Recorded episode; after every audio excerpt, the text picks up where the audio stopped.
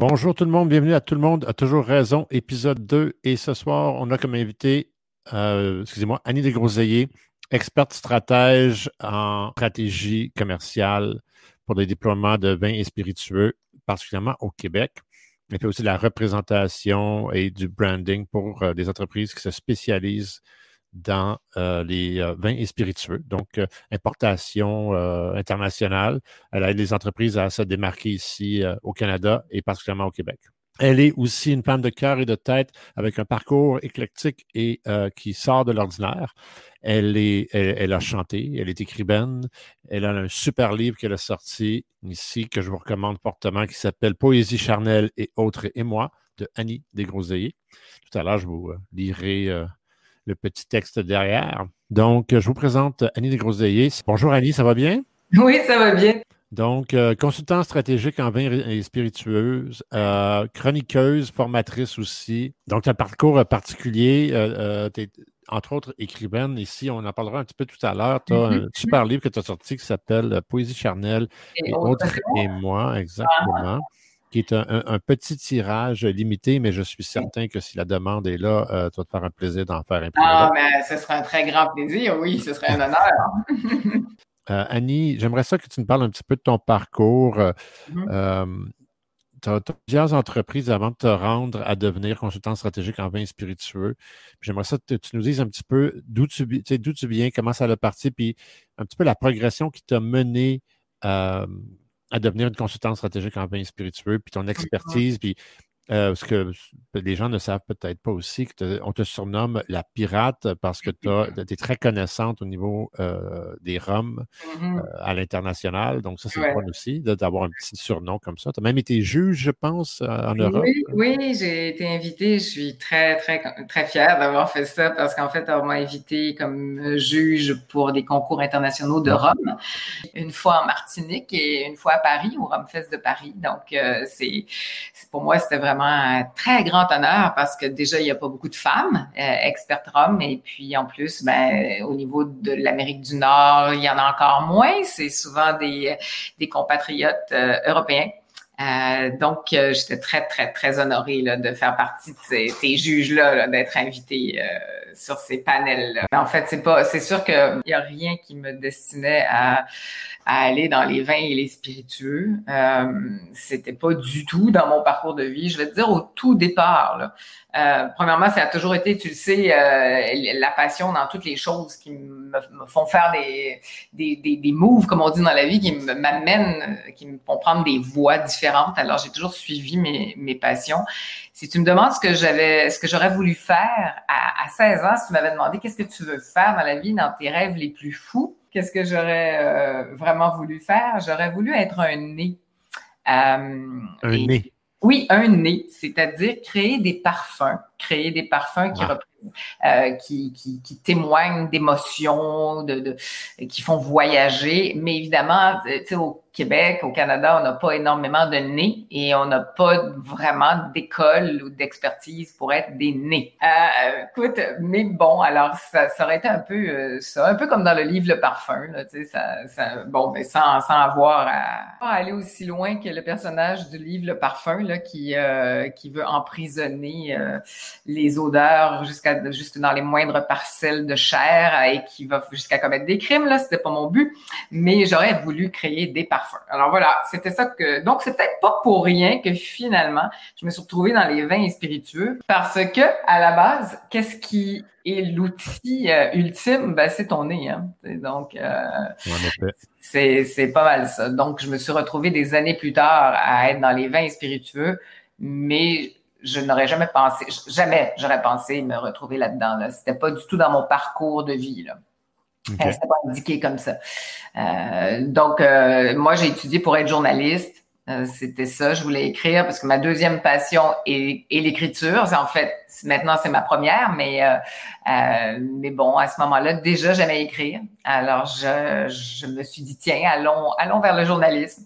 Et je me suis vite rendu compte par la suite, euh, pour avoir eu des petites jobines à droite à gauche pour des magazines comme Québec Rock ou des, euh, tu sais, des, des, oh, On est rendu à Québec Rock. Mesdames et messieurs, on s'excuse encore pour les problèmes techniques. C'est vraiment hors de notre contrôle. Donc, tu étais rendu à Québec Rock? À Québec Rock. Sinon, j'ai eu des, ça, des chroniques culturelles. Alors, euh, bon, j'ai, j'ai eu quelques petites, quelques petits mandats comme ça de journaliste, mais je me suis vite rendu compte que ça ne ça n'apporterait pas euh, suffisamment d'argent pour en vivre. Alors, j'ai vraiment bifurqué.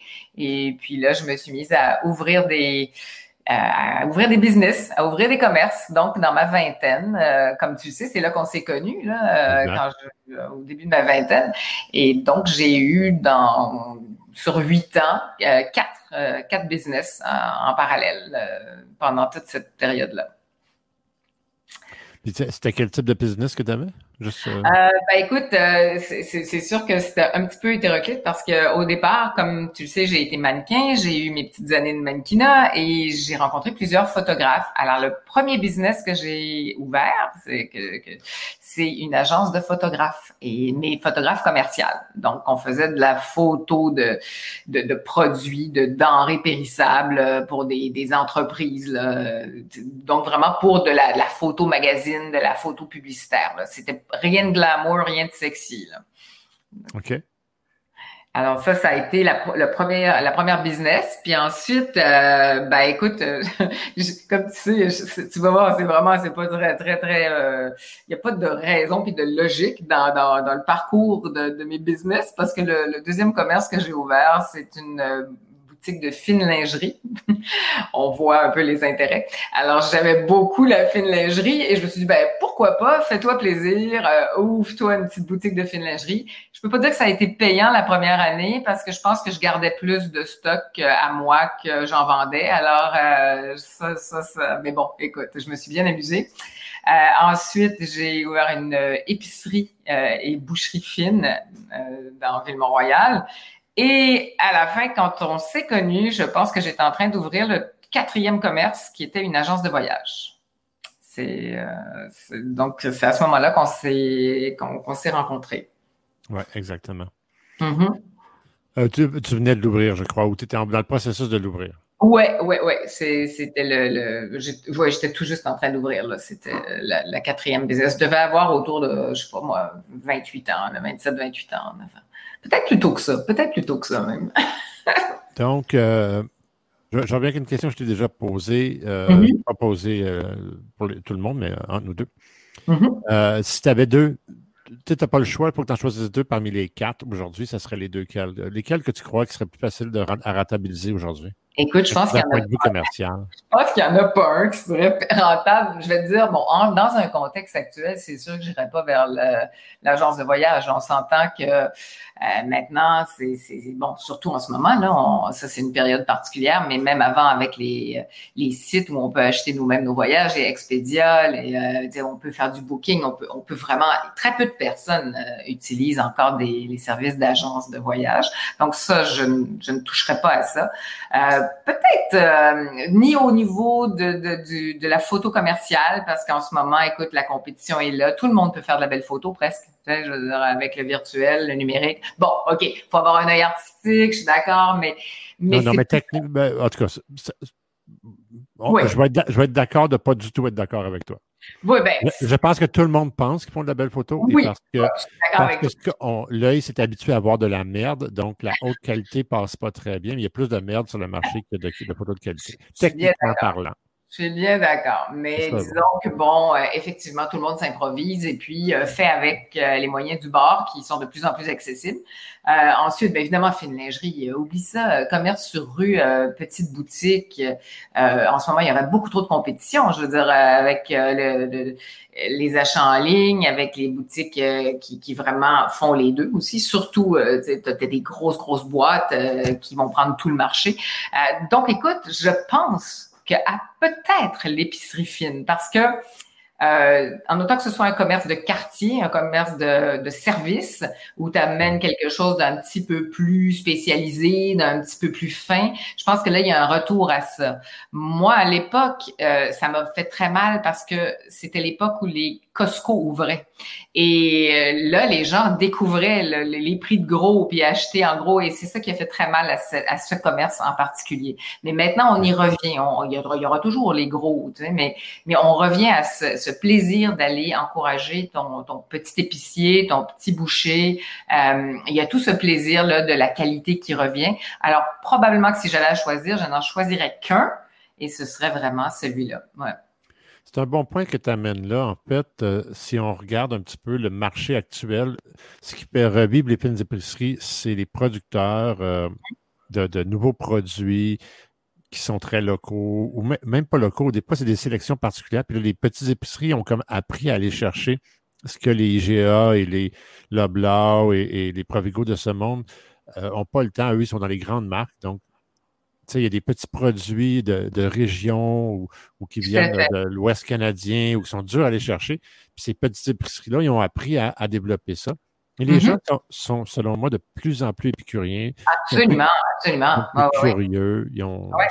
Et même en région, ben avant, avant, c'était très Montréal, puis Ville de Québec, très Montréal, Trois-Rivières, les, les, les ben, avais Charlevoix. Tu avais Charlevoix qui était comme la une espèce de région gastronomique où les gens allaient. Euh, c'est encore ça, là. Mais bon, maintenant, c'est un peu plus partout. C'est partout, là, maintenant. Oui, absolument. absolument. Il y a des produits de terroir, il y en a comme il n'y en a jamais eu avant. Absolument, absolument. Puis même, au niveau, même au niveau des États-Unis, au niveau mm-hmm. euh, de l'Amérique du Nord, de l'Europe, on, on rentre des produits européens qu'on ne rentrait pas avant. On apprend ce quoi des vrais fromages, contrairement à ce on avait trois, quatre bons fromages suisses, trois, quatre bons fromages français.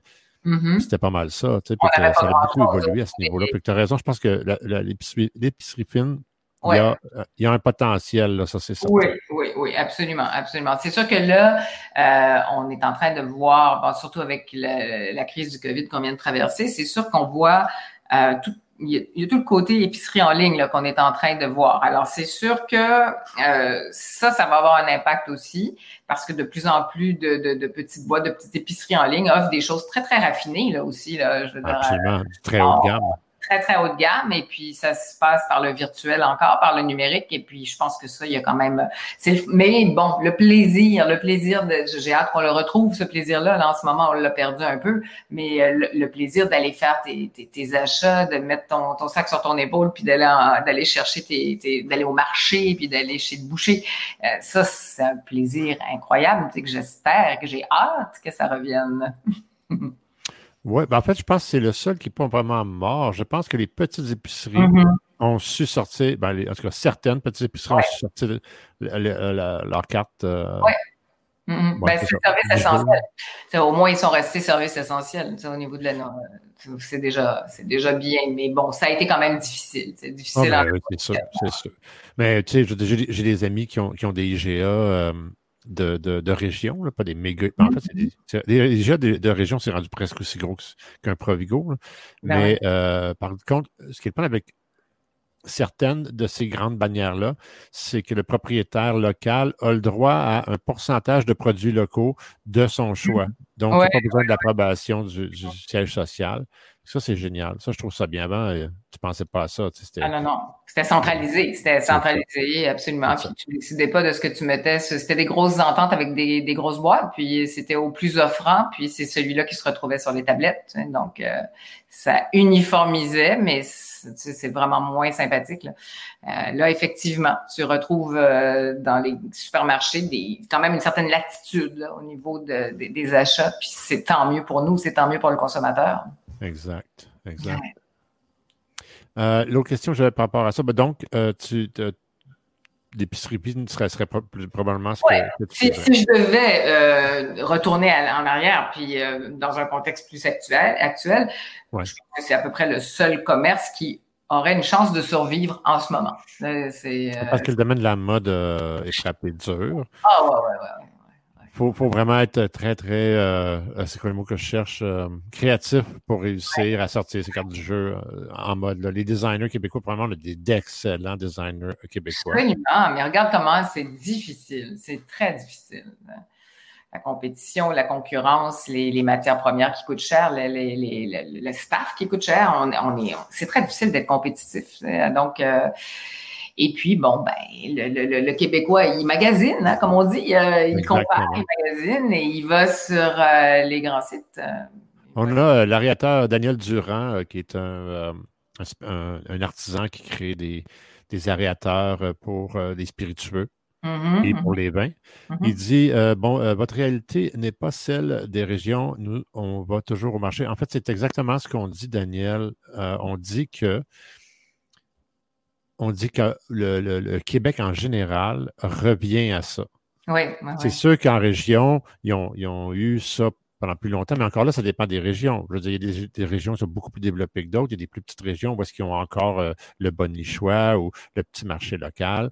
Mais en général, euh, les gros se sont établis même dans les petites régions. Je veux dire, il va y avoir un Costco, puis il va y avoir un Walmart, euh, même parmi les petites régions. Puis malheureusement, ils ont pris une grosse partie du marché pendant des années.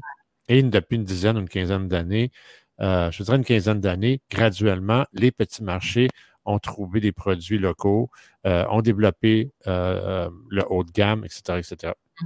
Et ce qui est le fun, c'est que le Montréal puis les grands centres urbains ont, suivi dans cette, dans cette tangente-là d'aller vers les petits marchés aussi. Sauf qu'évidemment, à Montréal, il y a tellement de population que c'est sûr que les gros marchés fonctionnent. Ça, ça, répond à deux, euh, ça répond à deux demandes. Je veux dire, je pense qu'il y aura toujours les consommateurs euh, euh, qui vont aller vers les grosses surfaces, les grandes surfaces avec les rabais. Puis c'est OK aussi parce que tu sais, c'est une ben famille de trois, quatre enfants. écoute, regarde, je veux dire, on n'est pas, faut, faut pas exagérer. Il faut arriver avant toute chose. Donc c'est très utile et c'est là pour rester. mais c'est sûr que le plaisir de la découverte, je pense que le Québec en entier aime bien manger, euh, aime euh, la qualité, aime cuisiner. On l'a vu là pendant les trois quatre derniers mois, les gens se sont remis, euh, tu sais, ils étaient fiers de, faire leur pain, ils étaient fiers de montrer leur recette. Bon ben, exact. Ben ouais, donc tout ça, c'est nous, ça, ça, fait partie de nous. On est des épicuriens, on est en fait, on est des, des gourmets, des gourmands, des, des goûteurs. Donc c'est, je pense que oui, euh, et, ça a toujours été. C'est juste que parfois c'est des critères économiques qui nous amènent à, qui nous amènent à faire d'autres choix. Puis c'est normal aussi. On ça, revient aussi à ce que je disais la dernière fois, euh, tout à l'heure, en fait, c'est que la sélection n'était pas là non plus. Je veux dire, si tu as juste des patates autour de toi, tu vas manger bien des patates. La sélection grandit de plus en plus. On ah, est ben aussi, euh, on est aussi euh, très influencé par, euh, par l'Europe parce qu'il y a des nouveaux produits de l'Europe qui arrivent au Québec depuis une vingtaine, trentaine, même une cinquantaine d'années, graduellement. Ben, on essaye de faire nos versions. Nos parents, c'est ben, nos parents qui sont pas si vieux que ça, mais quand même, c'est une génération euh, où, euh, bon, ben, sur la table, euh, quand ils étaient tout petits, ben, à part des, des, des, légumes racines là, qui se conservaient, comme des pommes de terre, des navets, des carottes, bon, ben, c'était pas, c'était ça. On, y allait aussi avec les saisons. une orange, tu avais ça dans ton bon Noël. Mon père arrête pas de me dire qu'une orange, c'était dans le bon Noël. Donc, ben oui. puis ça, c'est il y a 50 ans peut-être, là, il y a peut-être 60 ans. Je dirais que les, fruits de la Floride, ça a commencé à rentrer euh, dans les années 70. Là. oui, moi, enfin, nous, euh, moi, je me souviens très bien de l'arrivée du premier kiwi. C'est comme c'était le, légume, le, légume, le fruit le plus exotique. C'était, on était tout excités d'avoir ça dans la cour d'école puis de montrer ça. Je veux dire, donc, euh, ça, c'est ben peut-être 5, 6 ans, 7 ans, c'était les, les, premières années d'école. Donc, c'est là où on commençait à avoir des, des fruits et des légumes un peu plus originaux. Puis on pouvait avoir des fraises pendant l'hiver. Avant, c'était impossible. Euh, donc, tout ça, avec l'ouverture sur le monde, avec euh, les accords commerciaux. Puis la, volonté aussi d'expérimenter. on regarde, là, là, en ce moment, on est très fort en, tequila, en gin, en mm-hmm. vodka. Euh, tequila, on est moins fort, mais on a commencé à développer ça. Non, ben, tequila, on ne peut pas être fort, dans le sens qu'on n'a pas les. on, on, va être fort et on va être bon dans ce pourquoi on a la matière première. Euh, c'est sûr qu'on ne fera jamais pousser de la gave. Euh, non, mais on peut l'importer. C'est comme le café. on a des excellents cafés ici. On est des bons consommateurs, mais on ne sera pas des producteurs. Tu sais. euh, on ben, on peut le devenir. Si on importe le grain, on peut le devenir parce ben, que.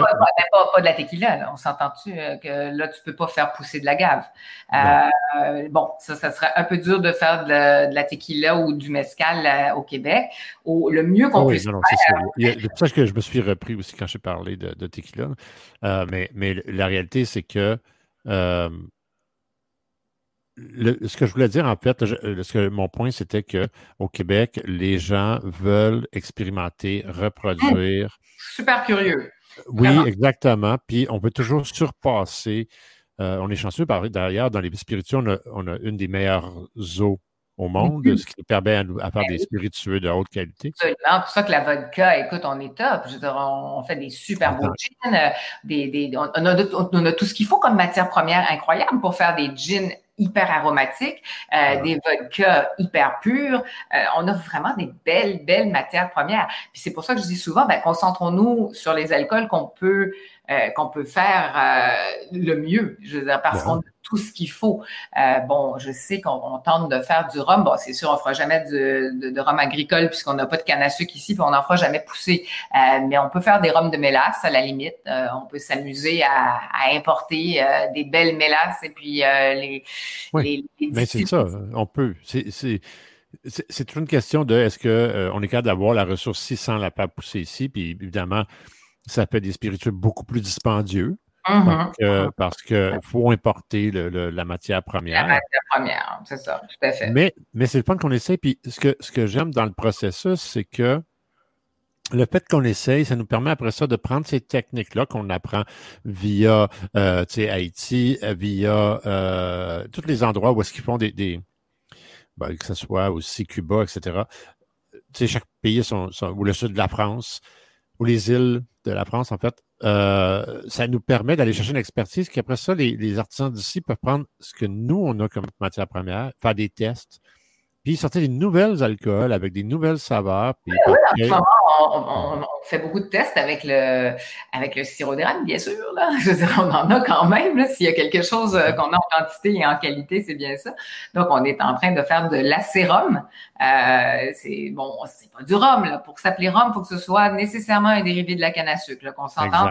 Euh, Bon, ça, c'est sûr. Ça ne pourra jamais s'appeler rhum. Mais bon, on, peut faire de l'acérum, donc euh, euh, une, espèce de, spiritueux, pas, et sortir de, du spiritueux sucré, là, parce qu'on pense, on était pas mal pour faire des crèmes, tu sais, des crèmes de rhum, des crèmes de ci, mais non, là, on peut, des crèmes d'érable, mais là, on va sortir de ça, puis on va vraiment aller euh, distiller d'une façon plus puriste, plus droite, puis on va sortir des alcools vraiment intéressants. Depuis, je te dirais, pas loin de 10 ans, mais plus depuis 5 ans, euh, parce qu'il y a eu beaucoup plus de permis d'alambic. Avant, c'était très difficile d'avoir un permis d'alambic sur le Québec. Euh, et là, maintenant, ben, ça s'est ouvert un peu plus. Et c'est pour ça qu'on voit arriver sur nos marchés des tas de très, très beaux alcools. Euh, J'ai une question par rapport à ça, je ne vais pas te couper, mm-hmm. mais est-ce que c'est parce que la technologie est plus sécuritaire maintenant? Parce que c'était ça, les alambics, la raison que c'était refusé souvent, c'est une question de. ben, c'est dangereux, en fait. Euh, c'est pas bien. C'est pas bien monté, ça peut faire une belle petite bombe. Euh, oui, oui, c'est sûr. Écoute, mais je pense que justement, les réglementations étaient beaucoup plus sévères, puis il n'y avait pas vraiment de raison logique. C'est pas plus dangereux ici que ce l'est ailleurs. Euh, c'est dangereux, oui, mais si c'est mal fait, c'est mal, euh, si le processus est mal fait, si, si le montage est mal fait, mais à partir du moment où on met des réglementations, des exigences, euh, sans parler d'un cahier de charge, mais quand même, quand on, va mettre quand même plus de, de, de règles. Donc, si c'est bien encadré, euh, et puis qu'on sait à qui on vend le permis d'alambic, euh, puis qu'on a un plan d'affaires qui se tient, ben il y a pas, il y, avait pas vraiment de bonnes raisons. Mais tu sais, il y a plein de lois comme ça, au Québec, et au Canada là. Je parle pas juste au, je ben, parle dans le monde en fait. Euh, Santé Canada nous, nous impose des, des règles au niveau des, des, spiritueux qui sont mais totalement archaïques, qui sont là depuis la prohibition. Là. Euh, je, et c'est pour ça que ça nous empêche d'avoir certains alcools. Au niveau, des, au niveau des rhums agricoles, les normes de laboratoire sont tellement strictes au niveau d'une molécule qui s'appelle le carbamate d'éthyle qu'on n'a presque rien sur les tablettes parce que personne n'arrive à s'y conformer. Et cette règle-là, non, aucune place, il n'y a aucune logique partout dans le monde. Originalement, il devait en avoir une. Il n'y en a pas vraiment, en fait. Puis c'est là dans les, dans les spiritueux, le problème, c'est les, les, alcools frelatés, la qualité qui rentrait. Euh, oui. Mais... En, quelque part, ils mettent des lois selon leur connaissance du moment, puis le problème, c'est que ces lois ne progressent pas avec, avec, le, avec les connaissances. Et puis, il y en a qui ont tout à fait avantage à garder ces lois-là. Euh, voilà, c'est toujours une question économique aussi, hein, puis de lobbying en dessous. Euh, je veux dire, euh, c'est très fort le lobbying euh, avec les, les monopoles d'alcool. Et puis bon, ben, les très gros ont encore beaucoup de poids. Alors avant de faire lever une, une règle, une norme de laboratoire qui te qui sert à certains, eh ben puis certains gros joueurs, ben écoute, c'est long. Les machines sont longues à faire bouger. Alors ça ça ça a pas de logique. C'est mais c'est là et c'est là pour rester pendant un bout. Écoute, on avait, euh, euh, je, je, que je la retrouve à un moment donné, puis je mets ça dans les liens, mais il y a, euh, tu sais, ça va loin. là, on parle de spiritueux, mais je veux dire, les lois au Canada, aux États-Unis, de par ville, il y a des municipalités que tu n'as pas le droit de porter un T-shirt jaune. tu sais, ça va municipal, t'as pas le. Ça va loin, là. On s'entend qu'il y a des lois qui sont là depuis. Ah ouais, écoute, tu sais pas pourquoi longtemps. ça n'a pas de logique, et puis bon, ben, ça reste là, puis tu essaies de faire bouger les choses, puis ça ne il n'y a rien à faire. c'est beaucoup d'énergie pour rien. Je vais, te faire reculer en arrière un petit peu euh, de la mm-hmm, mm-hmm. conversation, puis on va revenir un petit peu à ce qu'on était rendu dans le processus de, ton, de ta direction vers ce, métier-là. Ouais. Euh, donc, 28-30 euh, ans, tu, tu décides de changer un peu de cap. Donc, qu'est-ce qui t'amène vers les spiritueux? On, ben, va aller vers ça. Je vais te dire, c'est la vie qui m'a amené là. bon, d'où vient mon amour pour le, vin? Parce que ça a été d'abord le vin. Hein? Je veux dire, les spiritueux, ça fait peut-être une dizaine d'années. Même si jeune, chez moi, on avait euh, cette tendance aux anniversaires à ouvrir une, un bon vieux rhum ou un armagnac. Bon, ça, c'était le petit verre de cognac à la fin. Bon, ça, ça faisait partie des traditions des, des, des fêtes, des anniversaires. Mais on était plus vin quand même. Tu sais, c'était quand même euh, plus vin. chez nous. On a toujours une, bonne bouteille de vin quelque part dans la maison. Voilà, c'était comme ça, mais sans, sans nécessairement en boire euh, tous les jours. C'était quand même réservé aux, aux jours de fête. Et je vais te dire comment est venu mon amour pour le vin et comment ça, a été, ça fait partie de ma vie en parallèle pendant toutes ces années-là. À, l'âge de 18 ans, euh, mes parents m'ont amené euh, pour mon anniversaire dans un resto qui était très connu à l'époque à Montréal, qui a fermé depuis malheureusement, qui s'appelle, euh, qui s'appelait les Halles sur Crescent. Et pour mon anniversaire, donc j'avais 18 ans, j'étais une adulte. Mes parents m'ont dit ce soir tu choisis le vin. Et là, moi, je ne connais pas grand-chose, en fait, même rien du tout au vin, mais je suis déjà un peu poète et littéraire. Alors, je dis, bon, bon, je vais regarder ça, cette liste-là. Et la première chose qui accroche mon œil, euh, ben, évidemment, c'est euh, un château chasse-spleen parce que ça me faisait penser à Charles Baudelaire. Et euh, là, bon, alors je dis, tiens, tiens, ça doit être pas mal, ce truc-là. Alors, je fais ma petite, euh, petite Joe connaissant et puis je, je vais prendre un chasse spleen. Mais moi, j'avais aucune idée que je venais de choisir un très, très bon vin. Euh, et quand j'ai bu ma première gorgée, j'ai eu une émotion, Ghislain, mais t'as pas idée. J'ai dit, oh, oh, ça peut être bon comme ça, ce petit jus-là. Et euh, là, je me suis dit, je vais, je veux en apprendre plus. Et c'est le point de départ de ce que jamais j'aurais pensé allait devenir une carrière. C'était tout simplement une passion. Et j'ai commencé à suivre des cours pour mon propre plaisir, à, à vraiment aller pousser, à prendre des cours de dégustation, à aller de, pays en pays, de région en région. Mais c'était comme un loisir, là, comme quelqu'un prend des cours de tennis. C'était pas, euh, je voulais pas devenir euh, une grande joueuse internationale, tu comprends? Donc, non, c'est comme quelqu'un qui aime euh, manger puis décide de prendre des cours de cuisine parce qu'ils veulent, ils veulent de, mieux en mieux manger. Exactement. Donc, ça faisait partie de ma vie, mais c'était un loisir, c'était un passe-temps, si tu veux plus, un passe-temps. Euh, et ça l'a été pendant de nombreuses années, de nombreuses années. Mais à l'âge de 28 ans, j'ai quatre commerces. je travaille sept jours sur sept. Euh, le, le dimanche est consacré à faire de la compta. Les, je me lève à 5 heures du matin parce que j'ai une boucherie charcuterie, donc il faut que j'aille au marché pour chercher les plus beaux fruits, les plus beaux légumes, les beaux quartiers de viande. Euh, écoute, c'est la folie. Je travaille comme une bête. Et mon conjoint de l'époque, euh, qui a quelques années plus que moi, qui a 32 ans et qui partage euh, la direction de la boucherie charcuterie, malheureusement se suicide. Et c'est là que j'ai comme un wake-up call. C'est là que je me dis, wow, attends un peu. On peut comme ça mourir à 32 ans parce qu'on n'en peut plus. Parce que, bon, pour plein de raisons là, qui, qui lui étaient propres, puis bon, euh, que j'ai comprise. Mais moi, je me suis dit, tiens, je veux pas aller vers ça. Là. Pas, pas du tout que j'avais de tendance suicidaire. C'est pas ça du tout. J'étais, quelqu'un au Non, non, mais c'est de dire, c'est de dire que la, vie peut arrêter Oui, et, et, et, alors que je me sentais jusqu'à jusqu'à là invincible et immortelle. Tu comprends? Je veux dire, à 28 ans, on pense pas à ça. On... C'est sûr.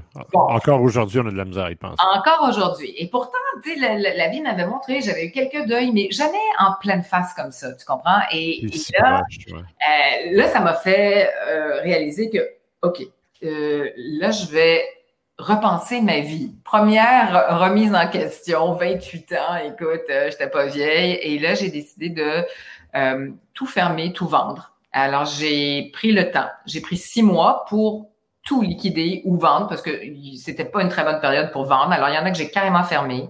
D'autres, j'ai réussi à vendre les fonds de commerce. Euh, et je me suis retirée complètement. Et je me suis dit, tiens, tu vas prendre sabbatique six mois. Mais tu me connais, sabbatique, c'est pas dans mon vocabulaire tellement. Là. Alors, j'avais beaucoup d'énergie, trop d'énergie. Alors, c'est comme ça que j'ai commencé dans le vin parce que j'ai offert mes services à, ceux qui étaient mes formateurs, mes mentors, mes professeurs de vin, euh, qui faisaient des dégustations, qui s'occupaient d'événements et qui trouvaient que je goûtais bien puis que je te sentais bien. Alors, euh, quand ils ont su que je n'avais plus de commerce, que j'avais plus rien, ils m'ont dit, ben oui, viens nous aider. Et moi, ce n'était que pour m'amuser au départ. Et j'ai donc mis les deux pieds dedans, mais euh, jusqu'au cou finalement. Et puis, j'en suis pas ressortie bien, bien, euh, sauf à deux petites reprises où j'ai été infidèle au milieu. Mais, euh, mais sinon, j'ai quand même été, donc à partir de ce moment-là, très impliquée dans le, dans le milieu des vins spirituels. Là, je sais, je sais pas si toi, tu m'entends encore, mais j'ai perdu ta, ton image.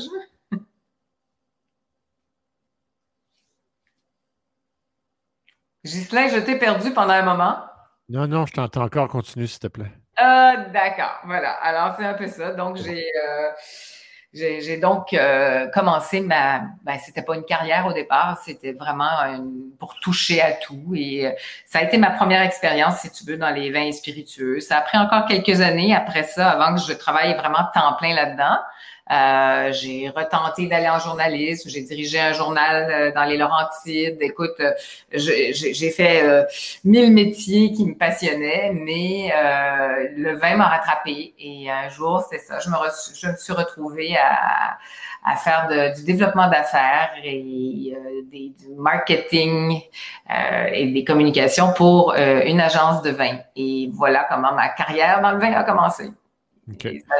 Ça, a duré quand même euh, plus de 20, près de 25 ans. Là donc, tu as fait tes contacts, euh, pendant que tu travailles dans l'agence, etc., tu as fait des contacts au niveau de, la, ça t'a un petit peu montré le chemin euh, au niveau de la commercialisation au Québec, mais surtout euh, comment rentrer, entre autres, tu t'es construit une expertise pour rentrer les produits dans la, la SAQ. oui, j'ai appris, en fait, c'est ça, c'est que c'est bien beau, on, pense que c'est bien beau à la SAQ, là, on a une belle sélection et tout, mais on ne sait pas comment, tout le processus qui est derrière tout ça, tous les enjeux, toutes les obligations, toutes les normes qui sont en tout ça.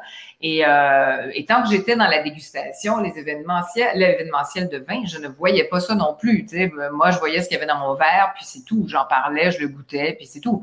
Euh, mais quand j'ai commencé à travailler en agence, là, c'est, c'est toute une autre paire de, de manches parce que c'est, on n'est pas dans le, le, plaisir, là, on est dans la gestion, la logistique, euh, le côté lobbying avec la SAQ, les, les, les, les normes, les règles, les procédures, et c'est une, ce sont de grosses machines. Hein? Les, les, monopoles d'État, LCBO, SAQ, ce sont de très, très grosses machines.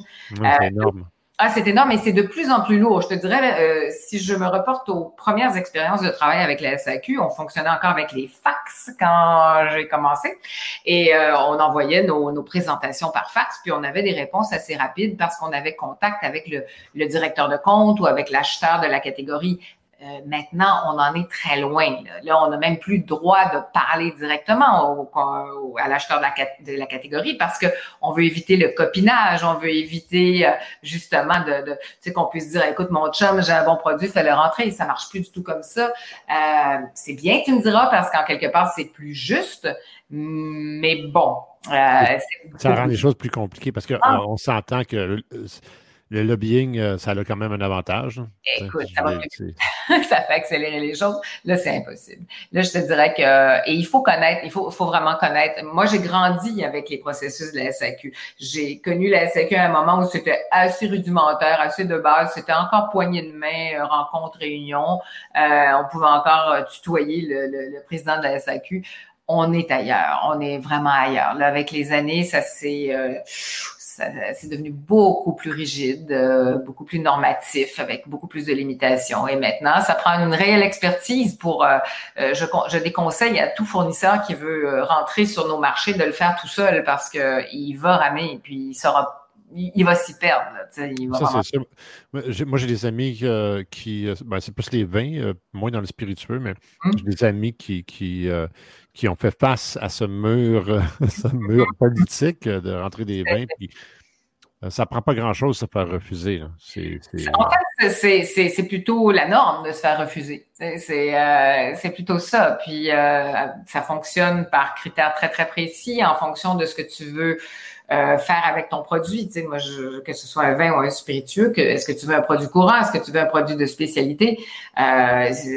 si tu veux un produit courant sur les tablettes, mais tu as intérêt à avoir de l'argent derrière parce que ça va te coûter cher en outils promotionnels de la SAQ, ça va te coûter la peau des fesses. Là, il faut, ben, c'est drôle que tu dises ça parce que j'ai eu une conversation avec euh, justement un des VP chez la SAQ. Puis je disais, on parlait de plusieurs produits, euh, les gins en les gins mix, mm-hmm. déjà mixés en, canette? Oui, oui, oui, et prêts à boire. Exact. Puis je dis, tu sais, je dis, il y a trois, quatre euh, marques qui sont vraiment excellentes qu'on ne voit pas. Mm-hmm.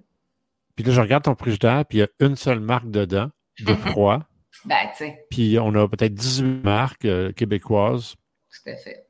Qui ben euh, ne sont pas au froid et les gens n'achèteront pas. Puis ils disent, mais oui, mais eux payent pour cet espace-là. Ben oui, tout ce que tu vois, les gens, ce qu'ils ne savent pas souvent, c'est que ce qui est en frigo n'est pas là pour rien. Les gens qui sont en frigo, les produits qui sont en frigo ont payé pour être en frigo.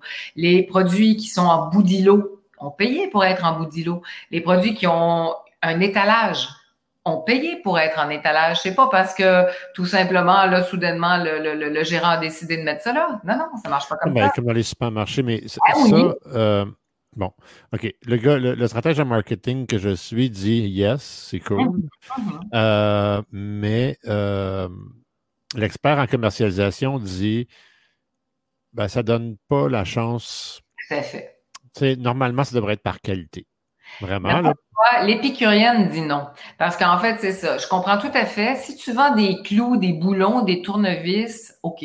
OK? Je veux dire, ça va. Mais là, on est en train de vendre euh, un produit qualitatif, de plaisir.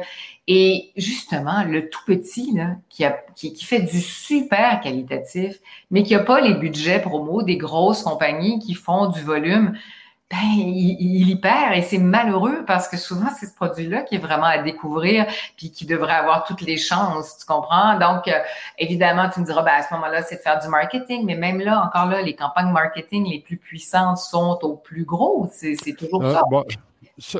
de moins en moins, en fait, parce qu'il n'y a pas beaucoup de marketing qui est fait euh, au Québec par rapport à l'alcool. C'est vraiment. C'est très réglementé, Exactement. C'est la SAC. C'est pas mal la ce qui se vend, c'est ce qui est bien positionné à la SAC ou, ben euh, ou, prend le temps, moi je dirais aux consommateurs, prenez le temps de parler euh, à, un expert, euh, un expert à la SAQ puis demandez vraiment ce que vous voulez, euh, précisément ce que vous voulez, puis ils vont vous aider à trouver un produit qui est peut-être pas justement un produit vedette, mais qui va faire ce que, tu sais, qui va avoir ce que vous voulez.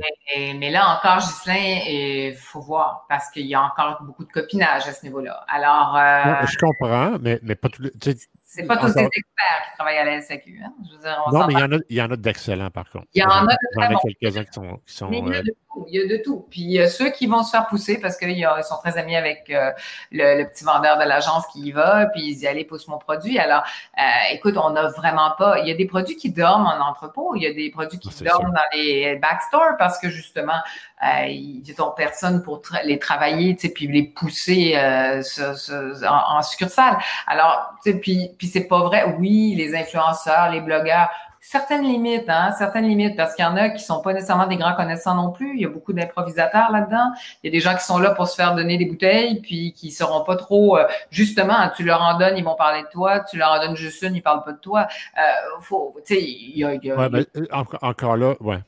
Ouais, moi, j'en fais beaucoup de stratégies euh, euh, marketing et j'inclus des influenceurs, mais euh, je dis souvent à mes clients, parce que mes clients vont souvent dire Je veux tel influenceur, je veux tel influenceur, je veux tel influenceur. Et je dis souvent, tu sais, moi, j'ai une influenceur qui a 60 000 personnes au Québec, ce qui est très rare. Puis j'en ai une autre qui a 15 000 personnes au Québec, ce qui est à peu près la moyenne des gros influenceurs du Québec, 15 000 personnes. 60 000, c'est du jamais vu. Mais celle de 60 000, elle, ne génère pas de vente. Mm-hmm. Puis souvent, ils vont dire, ils vont voir le chiffre, ils vont dire Ah oui, écoute, c'est pas, pas la quantité, puis euh, euh, c'est aussi comment tu formules. Est-ce que tu fais une relation à long terme avec l'influenceur? Est-ce que c'est juste que tu envoies un cadeau? C'est sûr que ça marche un cadeau. Les cadeaux, ce que ça fait, c'est que si tu es une vraie influenceur, donc c'est pas euh, une personne qui a de l'influence et non une personne qui est jolie puis qui va s'asseoir sur le bord du bain avec ton shampoing. Il y en a qui sont des vrais influenceurs qui reçoivent, que Nespresso utilise, que, que Schweppes utilise, que tout le monde utilise, qui vont donner leur opinion juste. Right? Fait que tu t'envoies le produit. Si ton produit n'apparaît pas après une semaine, c'est parce que l'influenceur qui a de l'influence ne veut pas promouvoir ton produit. Je suis d'accord. Mais, le, problème de, de certains, même de beaucoup d'influenceurs, puis c'est là où moi j'ai beaucoup de réticence, c'est que euh, écoute, surtout dans le style, le type de produit que moi, euh, avec lesquels je travaille, tu ne peux pas t'improviser euh, grand connaisseur, expert, sommelier. Tu ne peux pas t'improviser. Alors, euh, il y a une limite, là. Il y a une limite à ce que... je suis d'accord avec toi, 100 Je pense qu'il doit y avoir un expert, il doit y avoir des gens d'influence avec des experts, il doit y avoir des chefs qui devraient parler des produits qu'ils utilisent ou qu'ils préfèrent dans certaines positions. Mais vis-à-vis du consommateur, dans une, stratégie de, mise en marché pour la marque, pour le brand, qu'une personne, tu sais, je veux dire, moi, je ne suis pas un sommelier. Euh, j'ai pris quelques cours, puis j'ai fait la tournée des châteaux, mais je suis loin d'être un sommelier, puis avoir une grande expertise dans les vins. Par contre, euh, si je dis à quelqu'un, j'ai vraiment aimé ce vin-là, pour moi, tu sais, c'est un peu euh, c'est le meilleur exemple de ça. J'en reviens toujours avec lui, puis ça m'énerve parce qu'en en fait, je ne l'admets pas tant que ça, ce gars-là, mais bon, il a commencé dans les vins. Euh, il a bâti une des plus grosses compagnies euh, de vins aux États-Unis en faisant des blogs, puis en un peu riant des experts en vin, en disant, puis donnant des, adjectifs euh, qui pensaient lui qui, qui fonctionneraient le plus. Puis ce que ça me fait penser, c'est que tu as raison, 100% raison, que les gens ne peuvent pas peuvent pas euh, se, donner le titre de grand connaisseur, mais un influenceur, par exemple, je te donne un exemple, OK? Euh, un influenceur lifestyle, une personne euh, que les gens admirent parce que, puis elle poste vraiment ce qu'elle fait à tous les jours, elle discute de sa, vie, elle a une relation vraiment personnelle avec son auditoire, goûte un vin puis dit Wow, moi je l'ai vraiment aimé ce vin-là. Écoute, je vais. Ni plus ni moins. Là. moi, j'ai vraiment. C'est sûr que le lendemain, moi, les gens vont à sac juste voir si eux vont l'aimer. La question, c'est est-ce qu'ils vont en racheter après? moi, en fait, c'est parce que tu vois, le problème, c'est qu'à partir du moment où on te paye pour dire quelque chose ou pour parler de quelque chose, euh, ben ton opinion n'est plus neutre. Et, et, ça, ça j'ai beaucoup discuté avec ça. C'est pareil, hein, à l'époque, il n'y avait pas d'influenceurs, il y avait des journalistes critiques de vin euh, ou de spiritueux. Et moi, je n'avais de respect qu'envers ceux qui ne se laissaient pas graisser la patte ou acheter. Tu comprends? Parce que ça, ça te donne la vraie liberté d'expression et d'action et ça te donne la neutralité. Euh, alors que si tu as été, tu reçu ta caisse de vin, là, hein, puis chaque mois, tu sais que tu vas recevoir euh, euh, tant de bouteilles ou tant de budget de, de cette agence ou de cette, cette compagnie, ce, ce, ce producteur, ben, tu as une petite réticence quand même à dire que c'est pas bon. Hein? Euh, je veux dire, tu as quand même une petite. Euh, ouais, ouais, ouais, ouais. moi, j'en ai pas vu. J'en ai pas vu. J'ai, moi, j'en connais plusieurs. Je, traite avec, je dis, je traite avec beaucoup d'influenceurs. Puis, encore une fois, ça dépend toujours de l'approche que tu prends. Si tu es Nike, euh, tu vas engager Charlie D'Amelio pour qu'il apporte toujours du Nike. Puis là, tu fais du branding avec Nike. Mais la majorité. parole, presque. Là, c'est autre chose que de l'influenceur parce que à ce moment-là, tu, tu, c'est comme donner un salaire à, quelqu'un qui va représenter ta marque. Et ça, c'est autre chose. Hein? Dans, les, dans, dans, les alcools au Québec, la majorité des gens qui reçoivent, ils vont recevoir un package, on va dire. Euh, tu sais, on va parler de Romeo Gin, right? Mm-hmm. Euh, qui est quand même très populaire au Québec. Ben oui. Euh, je pense que c'est Nicolas Davernas, ça, je pense, Roméo. Hein? Ouais. Très bien, d'ailleurs. très bien. ouais. Moi, j'aime bien Nicolas. C'est une, ouais, ouais, non, non, c'est une bonne personne aussi.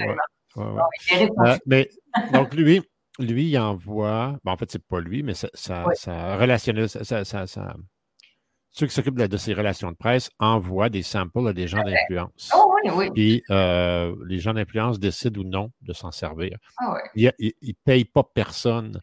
Il, va payer les rationalistes de presse pour communiquer avec eux autres. Les, les, influenceurs euh, reçoivent. Il y en a qui se sentent obligés de dire oh, il est bon, mais la majorité, s'ils n'aiment pas ton produit, ils n'en parleront pas. Ben, oh, là, c'est qu'ils sont intègres. Et ça, ça, tu vois, moi, les gens qui sont intègres, tu sais, tu me connais assez. Il y a tu sais, moi, je suis toujours très droite, très intègre et c'est comme ça que ça fonctionne pour moi. Il faut avoir le sens de l'éthique, le sens de l'intégrité. En ce moment, c'est pas monnaie courante. Euh, en ce moment, euh, c'est plutôt l'inverse qu'on voit avec euh, justement tout le monde s'improvise, euh, expert, euh, blogueur. Et là, quand il commence à y avoir même... Ça, on est d'accord.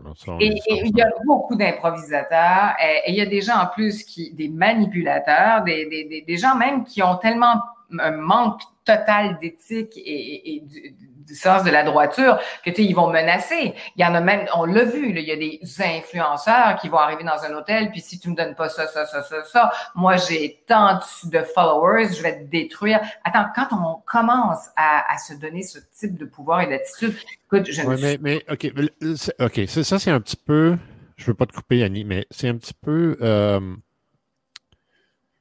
un, petit peu comme les, les euh, comment on appelle ça, les, manifestations, right? Mm-hmm. Bon, si on regarde les gens qui manifestent, puis qui crient, puis qui cassent les vitrines, on a tendance à généraliser que, OK, à New York, c'est dangereux, ou oh shit, n'irai pas à Boston, ou n'irai pas à Detroit. Mais c'est un petit peu comme ça aussi. Il y a ah, il y a une minorité qui fera toujours, euh, oui, c'est sûr, qui donne la mauvaise réputation. Tu sais, c'est ça, exactement. Mais j'avoue qu'il y en a qui sont solidement, incroyablement. Ah euh, ouais, bon, ouais, on est d'accord. Puis, tu sais, dans mon milieu, c'est ah, ben pire, euh, sinon pire même. Euh, mais bon, c'est ça, il faut faire face à ça. malheureusement, les jeunes générations, la très, très jeune génération, ils sont exposés à ceux qui se mettent le plus devant les caméras. Puis ceux qui se mettent le plus devant les caméras, c'est ceux, évidemment, qui vont choquer le plus. Puis ceux qui choquent le plus, c'est rarement les gens qui ont le plus de, de, de, sérieux, disons. Absolument.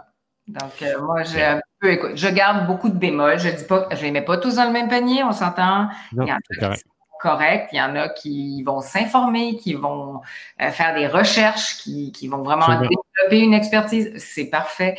Mais malheureusement, moi, j'ai vu, c'est parce que je parle souvent avec des, des, de mes producteurs ou des petits producteurs qui n'ont pas des gros budgets et qui, qui vont donner là, à tout vent à ces, euh, à ces influenceurs ou blogueurs et qui n'en retireront rien euh, ou trop peu. Et, et, donc, et puis à la fin, bon, ben, c'est ça mais, ça revient exactement. En fait, c'est exactement ça. Tu sais, pourquoi tu utilises une, une stratège en vin spiritueux euh, pour placer ton, produit puis faire connaître ton produit dans un environnement? Ben, c'est pour les mêmes raisons que tu utiliserais un stratège en marketing puis en branding.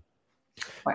Right? je veux dire, je veux c'est sûr que la majorité des gens, la majorité, on, on avait eu la même conversation euh, avec euh, Yvan Roy au dernier podcast, où est-ce que l'entrepreneur, souvent, il engage un gars de marketing malgré lui, parce qu'il pense qu'il connaît déjà tout au marketing, ah. mais qu'il n'a pas le temps de s'en occuper. Mais la réalité, c'est que, comme tu dis, les petites entreprises se disent Ah, j'ai pas de budget pour un consultant ou un directeur marketing, mais je sais à peu près comment ça marche. Je l'ai vu sur YouTube, j'ai envoyé quatre bouteilles ici, cinq bouteilles là. C'est ça, exactement.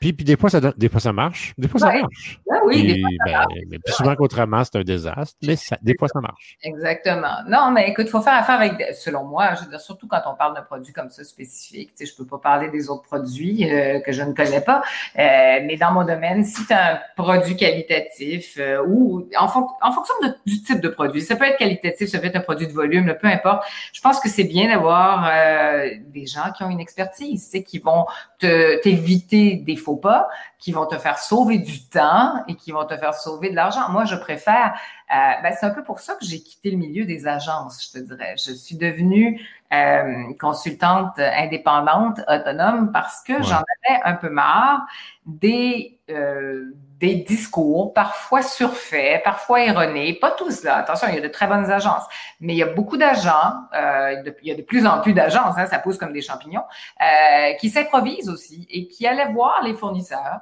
Euh, moi, je les voyais agir, là, je, les voyais aller dans les dans les salons et eux aussi s'improvisaient. Là. Et là, ils promettaient mes Raymond et ils, disaient aux fournisseurs, aux petits fournisseurs, viens avec moi, moi, je te fais rentrer à la SAQ. Tu vas être sur nos marchés. Dans quelques mois, tu vas y être moi, quand je passais derrière ces agents-là, j'avais l'air de la, trouble fête. J'avais l'air de la, casse-pied pas possible parce que je disais, mais non, mais non, mais non, mais non. Si quelqu'un t'a promis ça, dis-toi tout de suite que c'était un gros bullshiteux, tu sais. Parce que ben, c'est parce que c'est parce que l'expertise, c'est la complication. C'est comme ça, c'est quelque chose que je me, je me, suis souvent fait dire. Euh, dans bien des choses, en fait, dans bien des milieux, c'est oh, mais tu essaies de compliquer les choses. Non, non, j'essaie de prendre les bonnes étapes, puis je te montre comment te rendre à où est-ce que tu as besoin de te rendre.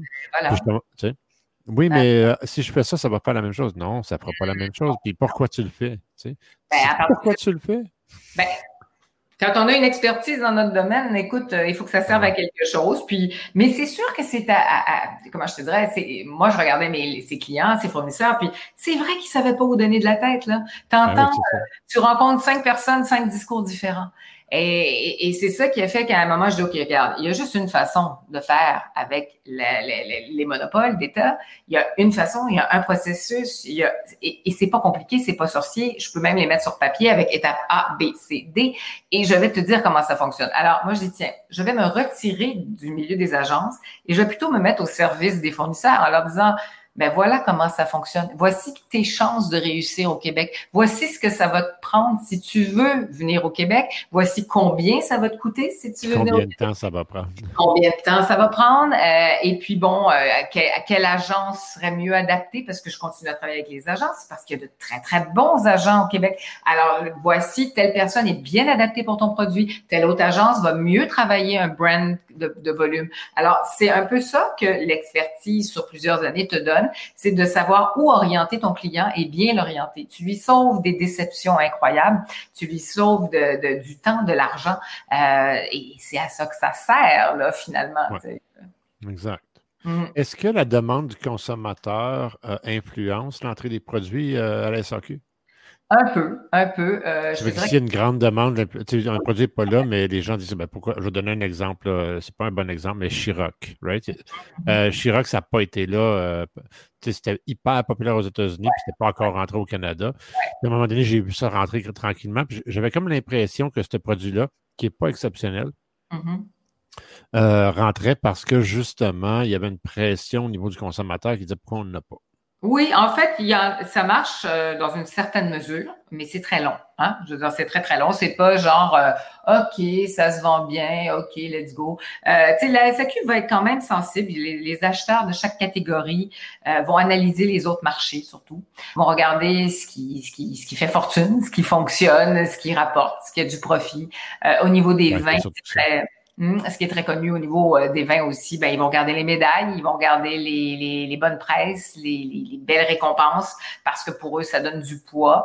Euh, donc, ils regardent tout ça et puis, bon, ben, à un moment, ils établissent ce qu'on appelle un, plan d'assortiment. Ils ont, ils vont publier leurs besoins en fonction de ce qu'ils ont à combler. Et c'est là que nous, on se met à travailler. Tu sais, que ce soit les agents ou les, les, les gens comme moi, on va se mettre à travailler pour euh, répondre à, à, leurs besoins, euh, à leurs manques. Puis ils sont très précis dans leurs critères. Avant, on fonctionnait par appel d'offres ou par euh, plage d'analyse. Maintenant, on, ils publient et ils nous disent cette année, voilà, pour les 12 prochaines années, 12, euh, 12 euh, prochains mois, pardon, on a besoin de tel, euh, tel type de produit. Type de produit, ouais. Voilà, et puis euh, trouvez-nous ça. Souvent, ils vont même nous donner entre tel tel prix ou entre tel et voilà, ça fonctionne. On a donc euh, quand même des barèmes assez euh, assez précis. Sinon, ils vont aussi se permettre de, de, faire des appels d'offres très comme pour le rosé avec des critères très précis. Donc, on sait un peu comment s'orienter. Alors, si on veut être honnête avec le fournisseur qui est de l'autre côté puis que lui il voit pas ça passer, ben il, faut s'en tenir à ça. moi, si la SAQ me dit ben écoute, je cherche un un, rosé euh, nature de telle région, ben si, euh, si le fournisseur est complètement à l'opposé de ce que cherche la SAQ, je vais lui dire la vérité. Je vais lui dire ton produit a très très peu de chances d'être sélectionné en ce moment. attends au prochain, à la prochaine round. Attends, c'est ça, parce que là, tu vas dépenser argent et espoir, et puis voilà, tu ne rentreras pas. Euh, et, donc, produits québécois, est-ce que c'est plus facile de rentrer? Euh, euh, si les normes, évidemment, sont, euh, si les hmm. normes chimiques sont, sont, sont, là, est-ce que c'est plus facile d'un produit local? En ce moment, il y a quand même une bonne ouverture de la part de la SAQ parce qu'il y a une bonne ouverture de la part des consommateurs. On est de plus, voilà. Donc, en ce moment, oui, je te dirais que c'est assez nouveau. Parce qu'il y a cinq ans même, là, je te disais que c'était, c'était très difficile. C'était vraiment pas facile de tirer son épingle du jeu quand on était un producteur québécois.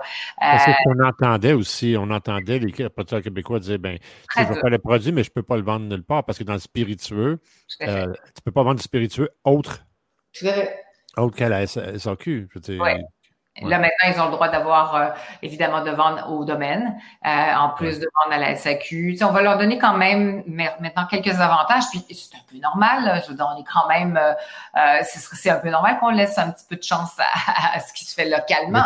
C'était pas le cas il n'y a, pas si longtemps. non, mais pour dire aussi, je sais que ça s'est beaucoup amélioré. Ce qu'on fait est, de mieux en mieux. Tu sais, il y a, excuse-moi, puis là, je vais me faire tirer des tomates, mais il y a 15-20 ans, ce qu'on faisait surtout au niveau du vin, ça arrachait, là, mais ça arrachait pas dans le bon sens. C'était pas. Euh, mais il n'y a pas, beaucoup de Québécois qui vont être euh, en désaccord avec toi. Ah, écoute, il y, en a. Les fournisseurs vont me dire que, qui suis-je, puis ils me le diront. Puis c'est, mais écoute, maintenant, c'est pas vrai. Maintenant, on a des domaines, on a de très, très bons vignerons. Tu sais, au niveau des spiritueux, c'est autre chose. Spiritueux, c'est, c'est plus, ben, ils vont, ça aussi, on va me dire que c'est pour qui tu prends, mais c'est plus facile. La matière première, OK, elle est beaucoup plus facile à travailler. On s'entend que ben oui, stylé. Euh, puis si on est un peu créatif, on peut sortir un méchant bon produit. Euh, au niveau du vin, de la vigne, c'est, écoute, c'est avant d'avoir des... Mais il y a la température, il y a, il y a tellement de... terroir, ah euh, les plants, l'âge des vignes, euh, tout ça, tout ça a tellement d'impact. Alors, ça prend une expertise sur de nombreuses années avant de tirer un, un jus qualitatif. Là, on commence, on commence depuis quelques années à, récolter les fruits d'un dur labeur. Euh, on en est au tout début encore, mais on voit des choses qui sont très, très bien. Ce qui nous a aidé, euh, ça c'est une opinion et non un fait, je veux dire, c'est comme j'ai constaté que euh, même si ce n'est pas encore les meilleurs vins du monde, ce qui nous a aidé un petit peu aussi, c'est l'ouverture du vin biologique. Mm-hmm ça nous a, permis au, Québec aussi d'aller voir dans ce, de ce front-là parce qu'il n'y avait pas vraiment de compétition, de vraie compétition en France ou en Europe. Euh on en importait très peu. On, en ça, ouvert Mais il y avait beaucoup d'expertise. Je on n'en importait pas. Il n'y en avait pas au Québec, ou presque. on n'avait pas la demande. En fait, c'est ça. C'est que là, maintenant, il y a toute cette demande mondiale pour le, bio, pour euh, la biodynamie et pour maintenant, de plus en plus, et là, je mets un gros bémol sur les vins nature, euh, sans stabilisateur et tout, ce qui fait que c'est bien bon sur le domaine, au domaine quand tu le vois de l'autre côté de l'Atlantique, mais quand ça arrive ici, c'est pas toujours très stable. Euh, donc, c'est sûr que là, il y a une demande. Puis, tu sais, c'est comme tout, hein, c'est un trend, c'est une tendance. Il y a de la tendance extrême, il y a même du snobisme dans certaines, dans certaines tendances. Et euh, certaines vont rester, certaines vont passer. Euh, donc, je pense que... Il y a eu des très mauvais vins biologiques, pour se le dire aussi. Là. Euh, oui, oui. Je dire, c'est ça, sur les, sur les tablettes. ça, ça n'a pas aidé. Hein? Ça n'a pas aidé le départ euh, des vins mm. biologiques, mais, mais au niveau des producteurs québécois, ça l'a aidé parce que ça leur a permis d'essayer des choses. Ou sinon, ben, tu allais à Niagara chercher un bon vin. C'est ah, pas mal. c'était pas mal là qu'il y avait les bons vins. Ah ouais, écoute, euh, quand même, ça fait un bon bout là que déjà ils ont eu une très belle expertise dans le Niagara euh, par rapport à nous au Québec là. C'était quand même, ils faisaient des bonnes choses. Ça, puis évidemment dans la dans le Canagan. le Canagan, ils s'en sortent vraiment très bien. Ils sortent des méchants beaux produits. Ben, encore là, c'est deux exemples de microclimat particuliers. Mhm, c'est ça, ben oui. Où est-ce qu'il n'y a jamais de gelure complète? Où que... Ouais. Mais là, ça s'en vient avec le genre de. avec le réchauffement de la planète. Je vais te dire que le Québec, c'est plus le Québec d'il y a 20 ans. Alors, euh, écoute, euh, je pense Mais nos froids sont froids, hein? Oui, oui, c'est vrai. Ouais, nos froids sont froids. On a des gros hivers avec beaucoup de neige et des froids euh, qui sont dangereusement froids. C'est difficile. Jusqu'à présent, on a eu beaucoup de difficultés à, cultiver, des, cultiver des cépages plus fragiles, des cépages nobles. avant, on avait tu trouvais pas avant là, du, pinot noir, euh, du chardonnay, on n'en trouvait pas tellement. Là, on commence à en planter avec succès. On commence à faire de bien bonnes choses. Donc, on sait un petit peu plus comment euh, le travailler avec ce qu'on a, avec notre climat. Puis, puis tant mieux parce que tu vois, euh, moi, les gens qui je parle en Europe, ils ont de plus en plus de difficultés, en fait, eux autres, avec les anciennes. les anciens vignobles, les terres sont de moins en moins riches, où ils ont des problèmes au niveau du changement climatique aussi. Trop chaud. Oui, trop chaud. Euh, oui, ou des, des, variantes trop, euh, ben, drastiques. Euh, il y a des régions qui ont eu tellement. si on est capable, nous autres, d'en développer ici, ben, ça va nous garder toujours un, un, rythme de bon vin. Tu sais, on, a, on, a, des années, des belles années devant nous. Je pense que, tu sais, écoute, on ne peut pas se comparer encore là, à, ce qui se passe tu sais, depuis des, des, centaines et des millénaires. Là, de l'autre côté, nous, c'est pas dans notre, c'était pas dans notre champ d'expertise premier. Là. On, ben tout nouveau, on est tout jeune là-dedans. Mais déjà, pour des petits jeunes, on se débrouille pas mal. Là. On, est en train de faire des trucs sympathiques. Regarde ce que la Californie a réussi à faire. C'est quand même impressionnant. Là. Avant, au départ, euh, on riait d'eux, puis maintenant, on rit plus d'eux du tout. Oui, oui, oui. Non, c'est sûr que là, c'est sûr qu'ils sont arrivés avec un, une, facture typique californienne. Là, ils sont en train de s'affiner un peu. Tu sais, on n'a plus les vins californiens qu'il y avait il y, a, il y, a, 20 ans qui étaient extrêmement boisés, extrêmement confiturés. Là, on est en train de, de raffiner un peu le palais. Parce que là encore, il faut aller avec la tendance, il faut aller avec euh, euh, la demande du consommateur. Tu sais, on ne boit pas les mêmes vins maintenant que ce qu'on buvait euh, il y a 15 ans. Là, je. Ah, ben, même il y a 5 ans. Il y a 5 ben, ans, les, les, super fruités euh, australiens rentraient ici. C'est ah, énorme. Aujourd'hui, les Australiens, ça a beaucoup baissé. Hein. Ben, tout ce qui est boisé, confituré, trop lourd, écoute, on, on, demande quelque chose de plus de légèreté, plus de fruits, plus de fraîcheur, plus de droiture. voilà. Je pense que c'est des modes, un, un bon vin doux qui se boit bien. Euh, c'est quelque chose qui, qui, qui est euh, je ne vais pas dire éternel, mais il y a un autre mot pour ça, mais qui, qui perdure. Intemporel. Intemporel, exactement. Je te dirais qu'en fait, euh, le qualitatif aura toujours sa place, euh, surtout à ce niveau-là. Et puis, euh, on, le voit, il y a des maisons qui sont là et qui, qui bon an, mal an, millésime après millésime, font bien et puis qui savent tirer leur, leur épingle du jeu. Et puis, il y aura toujours les, ben, les, les, les bêtes, j'appelle ça les bêtes de foire, mais c'est les les, les, bêtes du moment, les tendances du moment, les, euh, les, tu sais, une espèce de petits trucs, les trip marketing, et puis bon, ben, ça va passer, tu sais, tout simplement. Tu sais. Oui, exactement, exactement. Euh, Parle-nous un petit peu de, comme on parlait tout à l'heure, parce qu'on a parlé beaucoup de vin. Euh, mm-hmm. tu as eu une période, je te dirais, les cinq euh, ou six dernières années, tu as, travaillé beaucoup dans le spiritueux. Oui, j'ai pris des rhums. Tu as, importé euh, des rhums euh, de très haut de gamme. Euh, tequila aussi, tout récemment, tu as comme embarqué un peu dans tequila. Ben, J'aime les tendances, en fait. bon, même si mon expertise est plus rhum, puis ça encore, pourquoi? Pourquoi j'ai pris la tendance spiritueuse? Ça a commencé il y a peut-être sept ans. Euh, ben, je le sentais bien. Là, il y avait cette demande qui était là. Euh, le, le, le, rhum est en pleine croissance. Il y avait de plus en plus de demandes malgré les difficultés à, à en faire rentrer à la SAQ.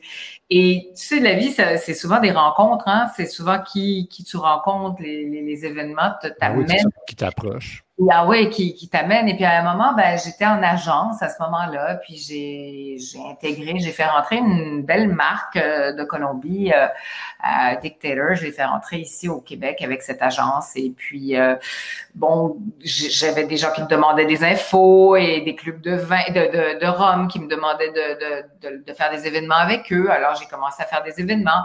Et dans ces événements, ben, de fil en aiguille, j'ai eu la chance de rencontrer des experts roms d'un peu partout dans le monde.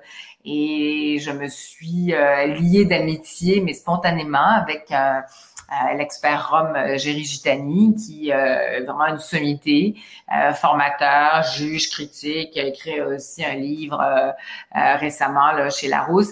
Et, et, vraiment, ça a été une amitié spontanée et c'est ça. On a commencé tous les deux à, à, faire des dégustations, en restant en contact. Euh, j'ai appris beaucoup à son contact parce que oui, je connaissais le rhum, mais jamais que, évidemment. Je, comme tu le connais aujourd'hui, entre autres. Comme je le connais aujourd'hui. Et puis, euh, bon, ben, j'avais besoin, si tu veux, de, de, de, de, cette expertise, d'aller pousser un peu plus mes connaissances à ce niveau-là. Et puis, grâce à, à Géry. Et puis, à un moment, ben, il m'a demandé si je voulais euh, représenter la confrérie du rhum pour l'Amérique du Nord. oui, oui, oui et ça, c'était vraiment un très grand honneur pour moi aussi. Un, parce qu'il n'y a pas beaucoup de femmes. Déjà, il n'y a pas d'expertes femmes rhum en Amérique du Nord, en, tout cas ici de notre côté. Évidemment, il y en a aux États-Unis, là, euh, je veux dire, il y a, quelques, quelques expertes, c'est sûr, mais euh, mais c'était c'est quand même pas si euh, répandu. Et Jerry m'a fait cet honneur. Il m'a demandé de, de d'être euh, la représentante de la confrérie du Rhum, puis par la suite de d'écrire, d'être chroniqueur Rhum, de couvrir les événements et les, nouveautés Rhum au niveau de l'Amérique pour le Rhum Gazette. Donc, ce qui t'a permis aussi à toi de faire des découvertes, j'imagine. Tu as, dû découvrir des. C'est sûr, c'est sûr. De, écoute, j'ai pu aller, de, j'ai pu rencontrer directement des, des producteurs, aller sur place. évidemment, là, quand j'allais en Europe, dans les salons, ben, je, je, concentrais une bonne partie de mon temps à aller rencontrer ces producteurs-là et à déguster et à faire de, de, de belles rencontres. Toi. Pauvre toi. Pauvre moi. Ben, de toute façon, je fais pleurer personne. Hein. Tu sais, quand je dis aux gens, ah, écoute, quand je vais dans les salons de démarchage, je goûte environ une centaine de produits par jour. Ils me regardent en me disant, pauvre petite fille. Ben, écoute, c'est vrai que, tu sais, c'est un, un, milieu de plaisir, mais, mais tu sais, attention, là, hein, je veux dire. Euh, mais le dernier, tu le goûtes moins toujours. Ben, le dernier, de toute façon, il faut que tu craches. Hein. On s'entend-tu que si j'avais un problème oh, d'alcool. t'es papé à un moment donné. là, t'es rendu au 150e, là, tu, tu goûtes plus autant que tu donc, il faut vraiment que. Mais ça aussi, c'est une question d'habitude, une question aussi de, de, déguiser tes papilles, là, si tu veux. Euh, donc, écoute, ça a été, ça a été toute une aventure à partir du moment, à partir de cette rencontre-là, euh, qui m'a amené aussi par la suite, ben, écoute, à être invité comme juge au Rumfest de Paris, ce qui est pour moi, écoute, c'est euh, oui, euh, même moi, je, je, me dis, mais attends, tu sais, des fois, tu as le syndrome de l'imposteur, tu te dis, aïe, aïe, aïe, aïe, aïe, aïe, aïe, tu sais, euh, moi, j'ai un petit peu ce petit côté-là, tu sais, la petite québécoise, qu'est-ce que je vais faire là avec ces sommités-là, avec les Alexandre Maintier, Géry Gitani, je dis, attends, qu'est-ce que je fais là? mais ça a été une, une expérience incroyable, puis par la suite, ben, il y a eu le Martinique Rum Award, Rum Fest, et puis là aussi, ça a été quelque chose d'incroyable où j'ai eu la chance de d'aller ensuite visiter toutes les distilleries, puis rencontrer les, producteurs. Et ce sont pas des, producteurs de, masse de volume sans âme et sans passion. C'est des gens passionnés, intègres, qui travaillent sur la qualité, qui te parlent de leurs produits comme de leur bébé. Et moi, c'est ça. C'est, c'est ce que j'aime de mon domaine, c'est que je fais affaire et je suis en, je côtoie des gens de passion à longueur d'année. Euh, et c'est ça qui me tient là. C'est pas parce que c'est hyper payant. Là. Je pourrais être beaucoup mieux payée en agence comme directrice marketing. Ça, c'est Ça, c'est clair. Je faisais de bien meilleurs salaires quand j'étais en agence. Mais je m'en contrefiche parce que le bonheur que j'ai à choisir, à travailler avec des gens de cœur, de passion. Voyager, parce qu'en agence, tu voyages pas. Là, tu, je voyageais, je voyageais. Oui, je voyageais en tant que directrice marketing. Ça, je voyageais parce que je devais, mais je devais tenir le discours de l'agence. Je devais chercher le type de produit de l'agence qui n'était pas nécessairement. Euh, moi, j'ai trop de, de tête de cochon parfois, j'ai un caractère un peu euh, si c'était pas bon, ben je dis c'est pas bon, tu sais, euh, je suis pas capable, tu me feras pas parler de ce produit là, euh, je, non, non, non, non, je suis incapable. Alors donc, tu ne me, il n'y a pas d'argent. Tu me connais. Il n'y a pas d'argent pour me faire dire quelque chose que je ne crois pas. Alors, si j'y crois pas, ben je me tais. Hein? C'est au pire, hein? au mieux. euh, je me tais. Mais sinon, ben, je vais te dire la vérité. Moi, ça, ça c'est un secret en affaires. Encore une fois, on a parlé avec Yvan la semaine dernière. Euh, que tu sois un entrepreneur, que tu sois un employé, premièrement, tu ne devrais jamais travailler pour un, pour, pour un patron. Tu travailles toujours pour une entreprise. Le patron, il y a pas, un patron, ça n'existe pas. Le patron travaille pour une entreprise. Le patron, c'est l'entreprise. Après ça, le reste travaille pour l'entreprise. Et, et, que tu sois euh, la personne qui rouvre la porte en avant ou euh, la personne qui fait le ménage dans, la salle de bain, tu devrais au minimum connaître et savoir si tu apprécies le produit pour qui tu travailles. Oui. Ça, mm-hmm. c'est la base. Tu sais, je veux dire, moi, je l'ai fait. partout où j'ai travaillé, j'ai toujours pris le temps de bien comprendre l'entreprise, peut-être un peu, un peu trop des fois. Euh, tu sais, des fois, je ne me mêlais pas de mes affaires. J'allais tellement loin dans ma, dans, ma volonté de vouloir apprendre sur le produit, etc., que des fois, j'allais un peu trop loin. Et comme toi, euh, ça m'apprenait les qualités de produits. Puis je fais ça avec mes clients aussi. Tu sais, je quand j'ai un nouveau client, en général, je vais rentrer dans son entreprise, je vais apprendre c'est quoi son entreprise. Très souvent, euh, je suis engagé sur des mandats d'un an. Puis ça me permet donc d'être sur place, travailler avec l'équipe, comprendre mieux le produit. Parce que, que tu sois, comme je dis, que, si tu vends le produit, tu dois le connaître. Euh, mm-hmm. Si tu remplis les bons de commande, il y a des questions qui vont venir à toi. Il faut que tu comprennes, ben ce que tu vends. Ben oui. Puis ce que j'aime de ton parcours en particulier, puis ça aussi, on en a discuté. Euh, j'ai passé, euh, je ne sais pas si tu connais Yann Lajoie, c'est une, c'est une personne très intéressante qui, lui, aide les entrepreneurs avec la gestion humaine des choses. Right? Euh, il aide, il aide les, les, équipes à mieux performer, à être plus positifs, à mieux comprendre. Et mm-hmm. bon, j'ai été dans son podcast comme invité euh, vendredi dernier. Et euh, ça, c'est une des choses qui est venue, c'est c'est les gens qu'on croise dans notre parcours, les mentors. C'est pas, pas obligé de tout être des mentors, mais c'est eux qui nous aident à eux mieux nous comprendre nous-mêmes, mm-hmm. puis découvrir, puis développer une expertise. Mm-hmm ça, tu, parlais euh, de, ta découverte du rhum. Euh, le vin, ça a été la même chose. Euh, tu as, des gens encore aujourd'hui que tu côtoies qui sont dans le, dans le domaine du vin depuis 50, 60 ans. Ah oui, mais oui. Mm-hmm. C'est tellement important, ça, dans une industrie. Tu sais, un jour, ça va être nous, hein? Ben, en fait, c'est pas déjà nous, mais. exact. Moi, j'essaye de coacher des gens. ils n'ont pas toujours de l'écoute, mais moi non plus, j'en avais pas tant quand j'étais jeune. Mais, je me rappelle de ce que mes mentors me disaient. Mm-hmm, mm-hmm. C'est juste que sur le coup, j'étais tellement sûr d'avoir raison. Ah, ben parce que tout le monde a toujours raison. Comme dit si bien notre titre. Donc, euh, c'est ça. Je trouve que, que, on détecte bien dans ton parcours que ton expertise, tu ne l'as pas eu tu ne l'as pas eu juste euh, euh, en la développant toi-même, mais que tu as eu des ah, piliers au fur et à mesure de ta carrière qui t'ont aidé à travers ça. ah oui, J'espère que les gens ils, écoutent ça et comprennent que ben, les gens qui sont jeunes dans l'industrie qui comprennent ça. Absolument. Moi, je pense que c'est ça. De toute façon, j'appelle ça, c'est ça, être un peu intelligent, il me semble, dans ton parcours. C'est que tu dois t'inspirer. Tu vois ce que les autres ont fait. Euh, et puis, bon, ben, écoute, t'écoutes, tu regardes. Tu, oui, l'écoute, c'est énorme. Et voilà. Puis, par contre, tu sais, quand tu disais tout à l'heure, oui, euh, tu sais, l'entreprise, il faut avoir goûté, connaître, aimer le produit.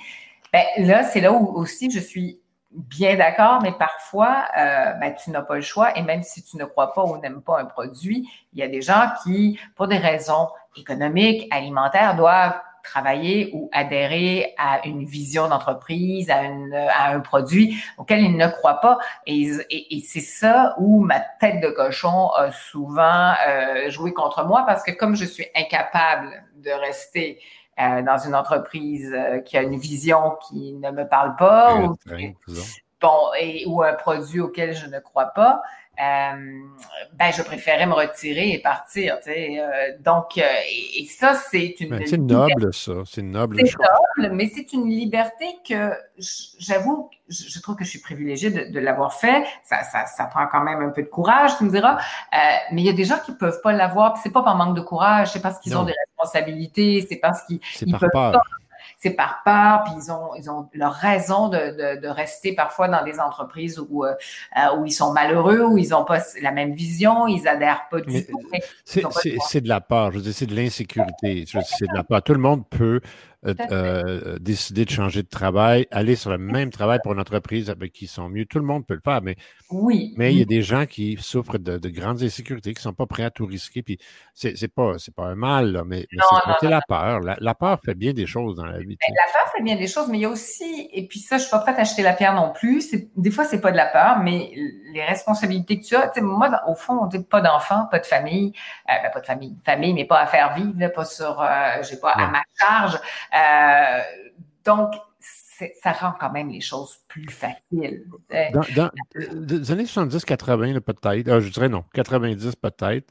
Là, on vit dans un monde où est-ce qu'il y a un manque de main-d'œuvre, qu'il y a une pénurie d'emploi, où est-ce qu'il n'y a plus de programmeurs, il n'y a plus rien. Une personne aujourd'hui peut se recycler. Euh, oui, mais. égal ou, pas toujours que tu veux, pas toujours dans un domaine qui va te plaire. Puis, je veux dire, tu ne laisses pas un domaine où tu es malheureux pour t'en aller dans un autre domaine où tu es malheureux parce que, non, c'est pas le but dans la vie. Euh, dans la vie, c'est habituellement, on essaie d'améliorer notre sort. c'est ça, je dis, moi, je dis qu'en ce moment, dans, dans les années où est-ce qu'on vit, il y a toujours moyen d'améliorer notre sort. C'est juste ça que je dis, en fait. il y a moyen, je comprends, je respecte les gens qui ont plus de difficultés avec ça. Euh, tu sais, je, je vais donner un exemple. Bon, moi, je suis comme toi, j'ai été entrepreneur, on peut pas dire, je, suis stratège consultant, donc euh, je peux pas dire que je suis une personne euh, qui. Euh, être avec moi, faut pas être insécure là, pour vivre avec moi. Donc, les gens mm-hmm. qui sont comme nous, souvent, le, conjoint ou la conjointe va être une personne justement qui a un emploi beaucoup plus stable, qui peut permettre à l'autre d'aller dans ses. Ben, oui, ou alors quelqu'un qui est comme toi, mais à ce moment-là, il ne faut pas avoir d'enfants, de famille et puis d'obligations. Je veux dire, tu sais, deux. deux il y a des choix à faire. Oui, c'est des choix, mais, mais ça, c'est ça, les choix de chacun. Euh, euh et puis bon, j'ai pas choisi de pas avoir de famille euh, par, euh, par côté carriériste, parce qu'en fait, si tu regardes mon parcours, je suis tout sauf carriériste. Je, je, je, je, suis jamais, je suis pas carriériste, j'ai jamais eu un plan de carrière fixe. Je vais euh, vraiment où mon instinct me porte et où mes passions me portent avec ce que je crois être juste de faire. Alors, euh, bon, après, ça a tout son lot d'instabilité qui peut venir avec ça et son lot de succès et d'échecs aussi. Tu sais, je veux dire, je, ah y a pas Les échecs, c'est ce qui nous amène où ce qu'on est aujourd'hui. Tout à fait. Et puis, on, ça, nous apprend aussi les échecs qu'on est capable, en fait, de, de, se remonter, puis de se refaire, puis de se rebâtir. puis qu'on ça aussi, c'est pas tout le monde. Hein? Non, c'est vrai mais, mais tu vois, moi, la, la façon que je te perçois, euh, c'est que tu es une gourmande. c'est pas autant euh, la volonté de, de, de, de, sévérer à travers les différents métiers. Je pense que tu es une gourmande et comme moi, d'ailleurs, euh, quand on arrive, peut-être différemment. Toi, tu es plus gourmande que moi. Moi, je suis plus challenge-driven. Toi, tu es plus gourmande. Qu'est-ce que tu veux dire par gourmande? Parce que moi, je me vois plutôt. Je, vais te, je, je, je, te le dire. Ce que je veux dire, c'est que euh, tu es une personne. Je dis toujours éduqué, mais c'est pas ça le bon mot, cultivé. Right? Tu es une personne très cultivée. Puis la raison que tu es très cultivé, c'est que tu es toujours à la quête de mieux. Oui, puis, puis tu veux apprendre. Tu es une personne qui lit beaucoup, qui s'instruit beaucoup. Quand tu as un sujet qui t'intéresse, tu vas aller. Tu vas aller gratter jusqu'à temps que tu connaisses ton, sujet. Puis, quand tu arrives à un certain point, dans ton cas à toi, ce que, j'ai cru comprendre ou voir à travers les années, c'est que quand tu arrives où est-ce que tu penses arriver, ou si le produit ou euh, ta quête ne t'amène pas à un endroit aussi satisfaisant que tu pensais, ben, tu, dois te changer. Mm-hmm. Donc, ce n'est pas une question d'emploi, c'est une question de, de, volonté de vouloir apprendre, puis de t'épanouir, puis de mordre dans la vie, mm-hmm. puis, puis d'accroître tes connaissances. Et avec ça, tu évolues, tu évolues, tu évolues. Puis d'ailleurs, les vins spiritueux, c'est un endroit où ce que tu peux ne jamais avoir euh, euh, tu ne te rendras jamais au bout de ça. jamais. Ça se renouvelle sans arrêt. Il y a du nouveau. C'est, euh, moi, moi, je pense qu'à la base, plus que de la gourmandise, mais je comprends ce que tu veux dire. par rapport à la vie, tu sais, morte dans la vie, gourmand de la vie et, du savoir. Moi, je pense que c'est vraiment de la passion parce que quand je fais quelque chose, peu importe, qu'on parle de carrière, qu'on parle de ma vie privée, de parler de n'importe quoi, je suis une femme de passion qui, et d'instinct. Alors, l'instinct et la passion, combinent ça ensemble, ben voilà. Euh, en plus, euh, j'ai pas beaucoup de craintes. Euh, je, je, suis une femme libre, libre, mais dans le grand sens du mot. Donc, j'y vais. Si je sens qu'il faut que j'aille dans une direction, ben j'y vais. Je, je, je, fonce et puis euh, et puis avec les conséquences, j'assume les conséquences qui vont venir avec. J'ai pas toujours fait des bons choix là, ou des choix faciles, au contraire. Là, non, c'est sûr. dans, dans, les euh, produits euh, que tu as représentés dans les cinq ou six dernières années, dans les spiritueux et dans les vins, as-tu T'en as-tu que tu dis, bon, ben, il y en a sûrement tout, tu vas me dire parce que c'était tes clients. Mais bon, disons, as-tu trois, quatre euh, petits produits là, que tu dis aux gens, là, ils sont en ce moment à la SAC, vous devez essayer ça. Commande spéciale peut-être aussi, je ne sais pas. Mais y a-tu des, produits particuliers que tu aimerais pousser? Oui, oui, oui, tu as raison, parce que je travaille souvent avec des petits lots. Des petits lots qui, des fois, vont, euh, vont être vraiment uniques, ils ne reviendront pas euh, ou vont revenir, mais tu sais, dans un an, dans deux ans. donc, Oui, parce que comme tu disais, c'est des, c'est des, du haut de gamme avec des petits producteurs qui, qui, qui, vont, qui visent sur la qualité et non sur la quantité. Tout à fait. Ben écoute, c'est sûr que tu sais là, j'ai mon petit dernier bébé là qui vient de rentrer. Euh, euh, qui est une, distillerie extrêmement qualitative, complètement à part des autres euh, en Martinique. Euh, c'est la distillerie A1710, A1710. Et écoute, c'est incroyable. Ils font pas partie de l'AOC, donc ils sont, ils ont décidé de ne pas faire partie du cahier des charges de, de l'appellation d'origine contrôlée Martinique, mais ils font des rhums fabuleux. C'est un rhum? Ce sont des rhums et pour l'instant, on a réussi à en faire rentrer un parce que c'est très difficile. Là, et, puis, euh, on a le blanc qui s'appelle La Perle et il porte très, très bien son nom. Euh, c'est un rhum de dégustation. c'est un rhum de dégustation. On s'entend là que c'est pas pour les gens qui euh, qui aiment le rum coke. Là. Hein, non, non, non, non, on parle des... Oui, oui, non, on est très d'accord. D'ailleurs, notre ami, notre ami Daniel Durand serait, te dirait, si tu le passes dans mon nom, ça va être dix fois meilleur. non, mais non, et, le test a été fait en passant. C'est vrai, ça fonctionne très bien. Euh, non, écoute, il faut pas mettre ça. C'est un rhum de dégustation. C'est un rhum blanc, euh, écoute, euh, qui est vraiment excellent. C'est d'une douceur, d'une richesse. On sent la, la, canne fraîche, mais en même temps, c'est extrêmement euh, onctueux et presque velouté. Euh, ça, c'est mon dernier petit bébé qui vient d'arriver à la SAQ. je l'ai noté. Je l'ai noté. J'aime bien les choses très, très originales aussi. Là. ensuite, écoute, on a travaillé tellement fort que ça, je peux pas ne pas le mentionner parce que c'est probablement le produit qui nous a demandé au fournisseur et à moi, au producteur et à moi, le plus de patience, de persévérance. Et, on est allé avec, oh, écoute, il a passé à travers tout ce que tu peux avoir de situations catastrophiques avec les SAQ, il les eu. Ah il hein. jamais découragé. Euh, c'est les, les, les rhums de cèdre, en fait, et c'est ce que c'est ce qu'on appelle un tea arrangé. C'est un, un, rhum, tout, le monde connaît les tea arrangés en Martinique, en Guadeloupe. Euh, euh, c'est familial. On va prendre un rhum, on va faire macérer des fruits, des épices, des aromates, et puis euh, on va ouvrir ça, on va ouvrir cette bouteille dans des événements.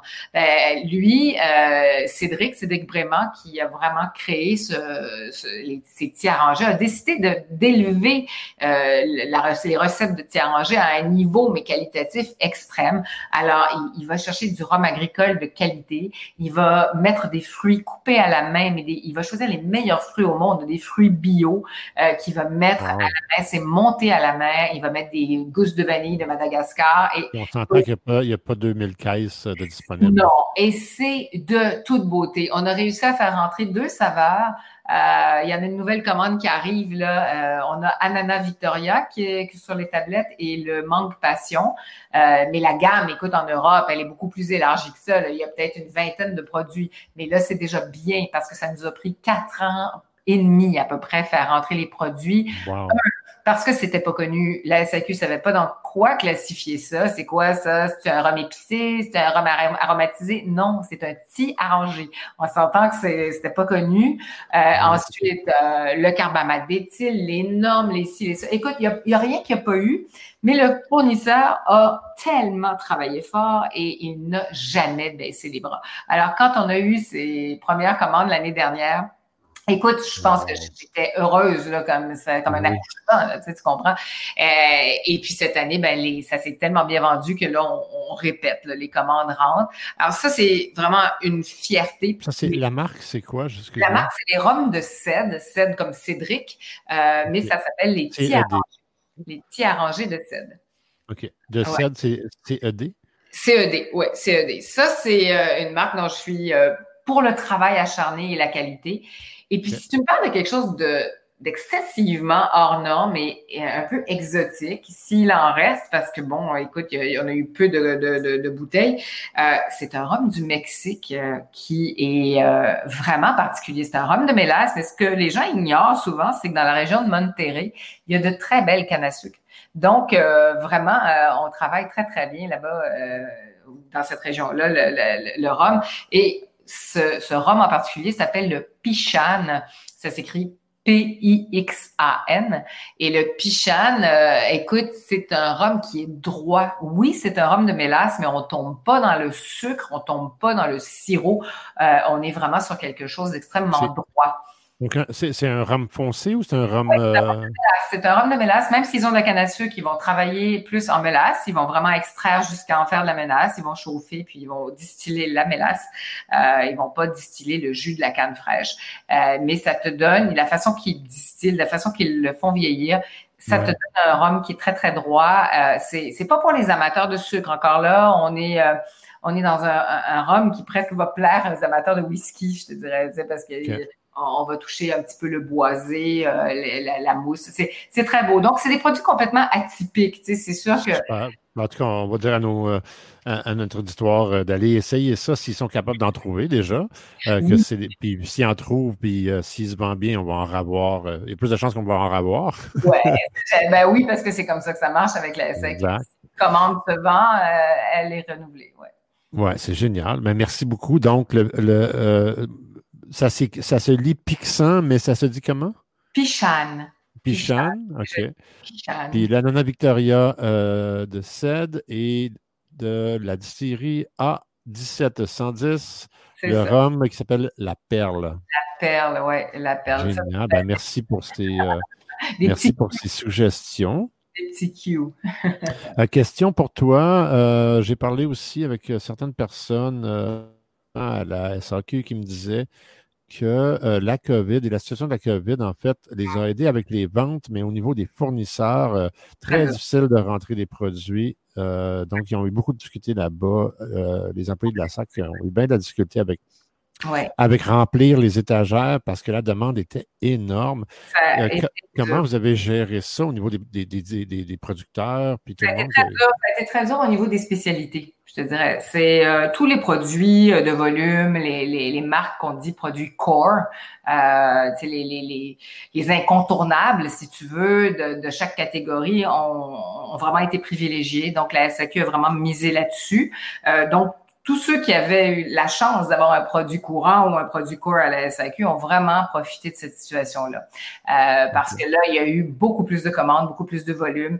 Euh, il y avait donc moins de choix en succursale, euh, moins de nouveautés, ça c'est sûr. Mais par contre, ceux qui étaient là puis qui étaient solides, ben crois-moi qu'ils ont vu leurs commandes des fois doubler, tripler. C'était assez impressionnant. Euh, donc ça, ça c'est ce qui s'est passé à, ce niveau-là. Euh, ça a été difficile pour mes collègues qui euh, qui étaient en agence au niveau de la représentation. Un, la représentation en restauration, on s'entend, il y en avait plus. même chose dans les bars. donc tous ceux qui touchaient l'importation privée, écoute, ça a été très très très impacté. Hein c'est incroyable. Et il y avait aussi les, visites, en fait, euh, les visites en succursale étaient interdites. Évidemment, avec la COVID, la distanciation et tout, euh, les visites de représentants en succursale euh, étaient complètement interdites. donc ça, ça a mis des gens au chômage. Euh, les gens ont été mis à pied, donc ou sur, la PCU, whatever. Là. Euh, donc, euh, donc ça a été très très dur et aussi, ben, évidemment, tout ce qui s'appelle dégustation, événement, voyage de démarchage, ben, tout ça, ça n'existe plus et ça n'existera probablement plus avant l'année prochaine. Donc, il y a toute une partie de notre notre travail qui, qui malheureusement va, a disparu, disparu complètement. Okay. Ah, rangé, voilà, tu vois, tiens rangé de scène, Anna Victoria. Voilà, on voit bien là. Exactement, je fais, la, je fais la recherche pour euh, ceux qui nous voient en vidéo, parce que le, live est en vidéo. Par contre, euh, euh, j'avise tout le monde que ceci va être disponible donc à partir de demain sur Spotify et tous les grandes chaînes de, de, grands distributeurs de podcasts et radio. on est aussi, si on ne l'est pas, on va l'être très bientôt sur iHeartRadio. Euh, mais je pense qu'on a été approuvé déjà puis qu'on est là. Mais on est sur Spotify, ça c'est sûr. Puis Podbean qui est celui qui, euh, qui héberge nos podcasts. Ah oui, hein, ça a l'air génial comme produit. Ah, wow! Super bon. Là, écoute, on en a. C'est à la hauteur d'une poire euh, William, un peu. Ah, écoute, c'est un peu le principe, hein. Je veux dire, tu l'alcool et les fruits qui Génial, ça. il faut absolument que j'essaie ça. Ah, c'est magnifique. Magnifique. Oui, oui, oui. Là, ça vient de tomber dans ma liste. Daniel Durand, l'ariateur Daniel Durand, si euh, tu m'écoutes, euh, c'est une dégustation que toi et moi, on va, on va faire ensemble, je pense. Et on va, faire, on va faire le test avec et sans l'aréateur euh, pour le fun et tester ton produit. Évidemment que je sais qu'il fonctionne déjà, Daniel, mais on va le tester quand même. OK, c'est cool. Ça, c'est génial. Merci beaucoup pour ça. On va, on va sauter du sujet parce que le temps file, le temps passe vite. Hein. Ça fait déjà une heure et demie qu'on se parle, Annie. Toi qui doutais de notre capacité de taper longtemps. Non, mais je sais très bien qu'on est capable, toi et moi, de jaser pendant des heures, mais je me disais, bon, écoute, euh, est-ce que ça peut être intéressant pour ben, Premièrement, justement, je reviens toujours au mot cultiver. Euh, tu as, pris le temps de bien vivre et bien apprendre et, euh, tu connais tes sujets. C'est intéressant. Je veux dire, sincèrement, toi et moi, on a tendance à, dans la vraie vie, à, premièrement, on s'aime d'amour. Il faut que tout le monde le sache. Là, Annie et moi, c'est, on est des amis et on va rester des amis jusqu'au dernier jour et on s'aime de vrai amour et, et on a beaucoup de respect un pour l'autre. Et dans ce respect-là, euh, on a toujours argumenté, on a toujours trouvé des façons de s'estimer sur plein de sujets autres. On a toujours fait nos meilleurs culpa mutuels quand un se trompait ou l'autre se trompait. Mais c'est, c'est très difficile dans un sens de signer avec euh, Annie parce que, en général, elle a raison. pour un gars comme moi qui a, qui a oui, oui, oui. raison. Attention, je note, là, c'est un jour mémorable. Pour un gars comme moi qui a toujours raison, des fois, euh, c'est dur sur l'orgueil. Mais, euh, donc, tu sais, nos conversations sont intéressantes parce que, je l'ai toujours dit, puis je te l'ai dit tout à l'heure aussi, hors onde,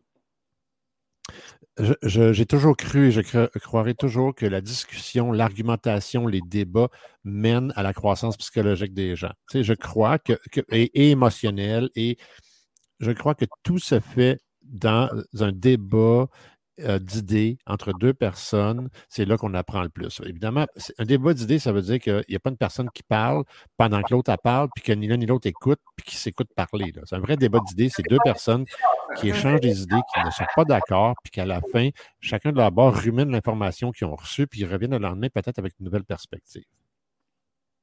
Et on a ça, toi et moi, puis euh, j'ai toujours aimé ça.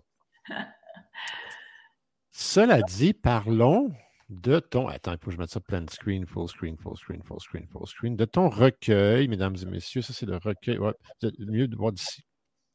Euh, donc, Annie euh, étant euh, chroniqueuse et femme de lettres, elle nous a fait un, super, un super cadeau. Elle m'a fait un super cadeau dédicacé à Nana, nana, nana. C'est moi qui ai.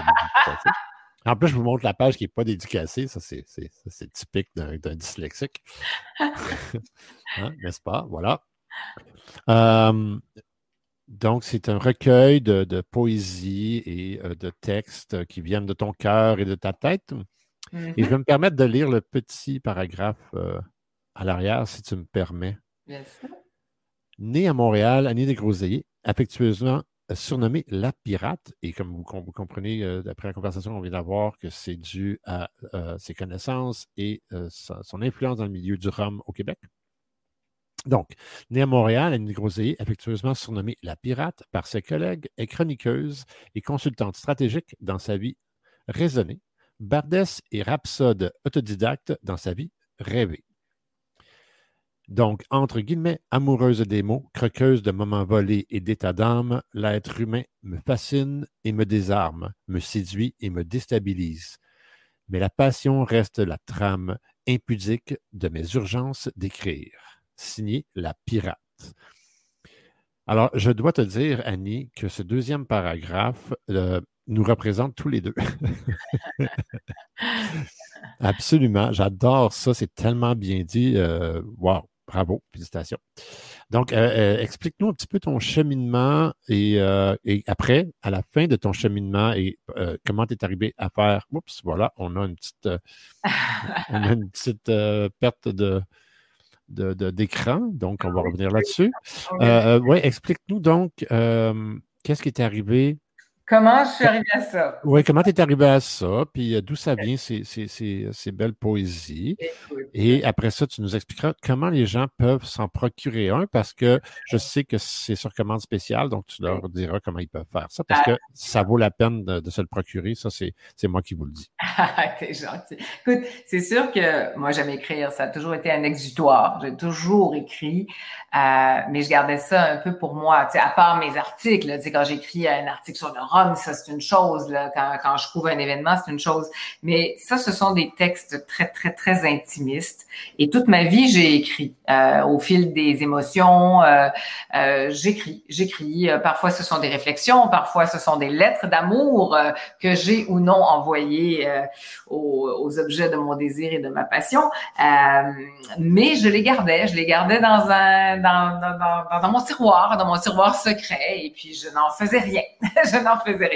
Et au fil des ans, ben, ça s'est accumulé, ça s'est accumulé. Et à un moment, j'ai commencé, il y a peut-être cinq ans, euh, de temps en temps, à, écrire quelques petits extraits de mes textes. Euh, et là, j'ai eu des commentaires. C'était sur Facebook, entre autres. Et puis là, j'ai eu des commentaires. Et j'ai un ami qui m'a dit, Annie, tu ne devrais pas mettre ça sur Facebook parce que tu pourrais peut-être te retrouver avec tes textes dans une carte de Hallmark un jour sans avoir de droit d'auteur. Alors, je dis, ah oui, d'accord, c'est une bonne idée. Euh, je vais créer un blog. Alors, j'ai créé, mais vraiment de façon très privée, un blog où je parlais, je discutais, j'ai mis quelques textes. Et j'ai commencé à avoir quelques followers, évidemment. Et un jour, il y a pas si longtemps, il y a environ trois ans, je reçois un message euh, d'un homme qui est assez connu du milieu. C'est un ancien, euh, il a publié de la poésie en Europe. C'est un ancien éditeur. Et il me dit, j'aimerais vous voir. Alors, je le rencontre et le charmant monsieur qui avait un certain âge m'offre une bouteille euh, dans laquelle il avait roulé des petits parchemins. Il avait imprimé chacun de mes textes et il les avait mis sur des parchemins et mis dans une bouteille. À ce moment-là, il y en avait seulement quelques-uns de publier. Et il m'a dit, faites-moi la promesse de publier votre recueil. Et je dis, mais qui peut s'intéresser à une parfaite inconnue qui écrit ses états d'âme, ses réflexions, ses textes? Euh, je vois pas qui ça peut intéresser. Mais il a semé quand même, il y a trois ans, cette graine dans ma tête. Et je me suis dit, un jour, un jour, un jour, un jour. Et ce jour-là est arrivé, en fait, euh, le déclic s'est fait euh, cette année, au mois de janvier. Euh, pour tout te dire, ben, j'ai un cousin qui a déjà publié des bouquins et puis il me dit, je veux te voir, euh, voilà, euh, tu dois publier. Et alors qu'il savait pas du tout là, que cet homme-là m'avait offert des textes, qu'il m'avait fait promettre, c'est comme s'il m'avait été envoyé par je sais pas quelle divinité. Et il m'a dit voici comment faire. Alors publie-toi. Euh, voici comment comment devenir tes droits d'auteur, comment obtenir ton numéro d'ISBN, comment publier. Voici. il m'a donné la feuille de route complète qui ne me laissait pas de choix. Alors j'ai dit bah tiens, je vais le faire. Je vais me faire ce cadeau je vais me publier à compte d'auteur. Et puis, ben, me lira qui voudra bien me lire. Alors, euh, c'est comme ça qu'est née Poésie charnelle et autres et moi. C'est disponible sur Amazon, bien sûr, mais quelqu'un qui veut avoir la vraie copie papier dédicacée, euh, j'ai fait quand même des, exemplaires. Euh, j'ai fait un petit lancement. Bon, écoute, et puis ça me fait plaisir. Je les, je les envoie par la poste, dédicacés, et puis, puis voilà. Donc, c'est ça l'histoire sur Amazon, euh, donc ils sont, euh, excuse-moi, j'ai perdu un petit bout, ils sont, on peut les avoir imprimés ou en Kindle Edition ou seulement en Kindle Edition? Non, Kindle est aussi imprimé, mais c'est imprimé broché, là, comme ils disent. Donc, c'est, et malheureusement, tu peux pas avoir la magnifique couverture qui a été faite par l'artiste Marie-Claire Saldivar parce que ça, c'est vraiment, euh, on a travaillé sur cette Euh, c'est super beau en. Hein. Et c'est très symbolique et c'est tout à fait ce que je voulais représenter. On en tirera ce qu'on voudra, là, on l'interprétera comme on voudra. Euh, mais bon, au moins, sur euh, la version Kindle, on l'a. Mais si on veut une vraie version imprimée, euh, couverture rigide, un vrai livre en main, là, écoute, pour les puristes comme moi, je préfère toujours avoir le livre. il y a possibilité en, m'écrivant sur la... Je, je, pourrais te donner, tu pourras toujours écrire, c'est mon espace-temps 2020, là, Gmail. En tout cas, je t'enverrai le, lien. Quelqu'un qui veut le commander, il peut très bien le commander auprès de moi et puis je vais. Sinon, ils peuvent te trouver aussi sur Facebook. ils peuvent te trouver sur LinkedIn, Annie de Groseillier. Oui, euh, ta page, euh, oui, c'est vrai, il y a ta page. C'est mon espace-temps, en fait. La page de mon, euh, de mon recueil, c'est mon espace-temps. C'est la meilleure façon, d'ailleurs, effectivement, de me, de me trouver, d'avoir un bouquin, c'est d'aller sur ma page Donc, Facebook. n'est pas aujourd'hui sur Facebook. Donc, euh, mon espace-temps, je vais vous le montrer à l'écran pour ceux qui sont euh, sur le live. Attendez, juste un instant. Je vous montre ça à l'instant. Parce que c'est ça, c'est Poésie charnelle et autres émois, mais c'est sous euh, mon espace. Ben, c'est carrément donc facebook.com, oblique par en avant, mon espace-temps en un seul mot. Et voilà. vous allez tomber directement sur sa page qui est en train de charger actuellement sur l'écran. Voilà. Est-ce que tu crois en sortir un deuxième? Parce que je suis sûr que tu as euh, encore la plume qui chatouille. C'est sûr que j'ai la plume qui chatouille. Est-ce que je vais écrire le même genre de texte? Parce qu'oublie pas que ce recueil, j'ai choisi les textes que je préférais, qui avaient selon moi le plus d'intérêt. Euh, mais ça, c'est les gens qui lisent. Ça, c'est les, lecteurs qui m'envoient leurs photos. Je joue un peu la Amélie Poulain avec. Euh, ah non, mais c'est super cool. Alors, écoute. Euh, je t'en envoie une, moi aussi. Ben, j'espère. Avec un petit mot, j'attends ça. J'attends ça des lecteurs. J'aimerais bien avoir comme, tu sais, c'est ça, une communication avec les lecteurs. Donc, les textes qui sont dans ce recueil ont été écrits. Il y en a qui datent d'il y a 25 ans. Tu comprends? Euh, donc, euh, je ne suis plus la femme, je suis encore cette femme-là, mais pas tout à fait. Je suis plus cette femme-là qui a écrit le premier texte il y a 25 ans. Euh, oui, je sais que c'est moi, mais je n'écrirai plus ce texte-là de cette façon-là maintenant, aujourd'hui. Alors, elle représente la femme euh, au moment où est-ce qu'elle écrivait. C'est ça, au moment avec l'émotion. De toute façon, quelqu'un qui me connaît arrive facilement en lisant ce livre à savoir quel texte est plus mature et plus proche de moi maintenant et quel texte fait partie de euh, d'une femme qui était plus jeune, plus pleine de fougue et plus moins expérimentée, on va dire. Euh, donc, c'est sûr que là-dedans, c'est vraiment le parcours d'une femme. Est-ce que maintenant, oui, j'ai toujours envie d'écrire, euh, mais est-ce que j'écrirais ce type-là, un autre recueil de poésie charnelle et de textes intimes? Je sais pas, je sais pas. Probablement pas de roman. Là. Je, je pense pas avoir la fibre pour euh, d'être. non, mais ça peut être, ça peut être encore des pensées, mais un recueil de pensées. Tout à fait. De, de textes plutôt analytiques. Euh, Écoute, je dois devenir sage, là. je deviens une vieille sage. N'exagérons rien. non, Quand même, là, on se calme. J'espère ne jamais devenir euh, une vieille sage. Mais bon, écoute. Comment tu ne seras jamais une vieille, ça, c'est sûr. Ah, c'est intemporel. Ah, t'es gentil. Les yeux de l'amitié, tu vois. ah, en effet, absolument. Mais qu'est-ce que tu veux? Je vois, je vois comme, comme je l'ai dit tout à l'heure, ta beauté intérieure et extérieure, euh, ça s'agence bien. Ah, t'es un amour. euh, ben, écoute, merci beaucoup d'avoir passé tout ce temps avec nous. Tu es vraiment euh, très généreuse de ton temps. Je l'apprécie énormément. Euh, euh, j'ai communiqué avec toi un petit peu à la dernière minute, puis j'apprécie que tu aies sauté dans le bain. On a eu quelques problèmes techniques, mais euh, en gros, on s'en est bien tiré. oui, ça a fini par fonctionner. Ben oui, pourquoi pas. En, fait, on s'entend que c'est ultimement le but, c'est que ça soit un, podcast audio. Mm-hmm. D'ailleurs, la raison que c'est un podcast audio principalement, c'est parce que je veux que les gens aient l'opportunité de pouvoir écouter au complet. Et quand c'est un podcast audio, ben, ça repart toujours où est-ce que tu es rendu? Ça te permet de l'écouter sur trois jours. Les gens qui aiment ça écouter d'une shot, ils peuvent. Les autres, ils veulent écouter 15 minutes à la fois, ils peuvent. Sur 5 minutes à la fois, ils peuvent. C'est l'avantage avec un podcast audio. C'est très rare, à part un film, que tu vas, regarder un, YouTube pendant plus que euh, une heure. Tu sais, euh, ça arrive. Un tutoriel, une heure peut-être. Même un tutoriel, une heure, c'est long. Mais des podcasts, ça roule. Un podcast qui roule bien, là, il roule à une heure environ. Nous, on fait deux heures parce qu'on touche à plein de sujets, puis parce que ça me tente de faire deux heures. Puis si c'est trop long pour vous autres, ben, arrêtez quand vous êtes tannés. Moi, je vais continuer. Puis, euh, ben, donc, merci beaucoup d'avoir euh, pris tout ce temps-là avec moi. Je l'apprécie énormément. Ben, merci à toi. Si euh, une personne dans les spiritueux aurait besoin de coaching ou de vin spiritueux, Mm-hmm. coaching euh, ou de mentorat ou euh, d'une stratège, comment peuvent-ils communiquer avec ben, C'est encore la même chose dans ma page Facebook Evolo Consulting. Euh, on, va, la loader à l'écran, juste pour leur ben montrer à tout le monde. Ceux qui voient l'écran, évidemment, parce que ceux qui sont sur le podcast, allez sur Evolo. Evolo Consulting ou Evolo Stratégie Conseil. Et vous allez trouver, il y a mon site internet. Excuse-moi, juste un instant. OK, ben add to stream. Voilà, voilà. Donc, allons sur Evolo Consulting et Volo. J'ai conseil Evolo Consulting. Je vais vous dire tout de suite quoi l'adresse exacte sur Facebook. Donnez-moi quelques instants, mesdames et messieurs on est un nouveau podcast, fait que c'est peut-être Madame et Monsieur, et non Mesdames et Messieurs. Mais éventuellement, on va peut-être avoir un bel auditoire. On a eu pas mal de monde dans le live, ce qui est le fun. Euh, donc, c'est bien Evolo Consulting. Euh, Facebook.com, oblique par en avant, E-V-O-L-O, C-O-N-S-U-L-T-I-N-G.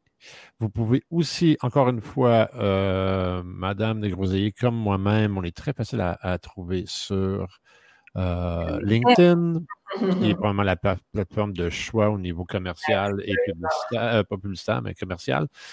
donc, vous la trouverez sous Annie Desgroseilliers ou si vous faites une recherche pour Evolo Stratégie, vous, vous allez trouver la compagnie et sous la compagnie, vous allez trouver Annie Desgroseilliers. Donc, je vous la recommande fortement. Elle a énormément d'expérience. Et de toute façon, dans le pire, pire, pire des cas, vous allez sûrement apprendre quelque chose. Donc, merci beaucoup encore une fois, Annie. Je te donne un gros câlin, un gros bisou. J'espère que tu vas nous faire l'honneur de revenir à l'émission, euh, peut-être comme, euh, comme euh, comme co-host euh, avec un autre invité, ne sait-on, euh, je vais peut-être partir des débats à 3 puis 4. Ah, ça sera très sympathique, oui. Puis euh, écoute, je, réglerai mes problèmes techniques de mon côté d'ici là. Ben, c'est sûr qu'une fois que nous, heureusement, comme tu peux voir, on a comme un studio déjà construit mm. qui est mobile. Ah, c'est bien. Oui, ce que j'ai fait, en fait, c'est que j'ai pris un kiosque que j'avais, que je louais à mes, à mes clients quand ils faisaient des, des trade shows. Mm-hmm. J'ai pris un de mes kiosques que j'ai transformé en studio que je peux transporter. On a, on a deux micros comme ça. Donc, quand la pandémie va être finie et qu'on va être, capable d'être à plus d'un mètre un de l'autre, Absolument. on pourra faire ça live. il n'y aura plus de chance que ça coupe juste toi. Ça va être nous deux. Génial. Et puis moi, j'attends ta photo avec le livre hein, que je veux montrer Panélie Poulain. Tu me l'as promis. Absolument. Absolument. Puis moi, je vais m'assurer d'essayer de, de, le tiers rangé de CED, le ananas Victoria qui a l'air absolument succulent. Là, je, je, suis en train de saliver juste en regardant la bouteille. Magnifique. merci encore. Merci euh, énormément. Puis je te souhaite une excellente soirée. Allez, je t'embrasse. moi aussi. Bye. Merci tout le monde d'avoir été à l'écoute euh, et euh, merci d'avoir écouté notre podcast. Euh, n'oubliez pas, on est disponible sur tous les grands réseaux. Il y en a en date d'aujourd'hui. Nous sommes donc aujourd'hui le 1er septembre 2020. on n'a pas encore été approuvé sur toutes les plateformes, mais on va l'être dans les jours ou semaines qui suivent.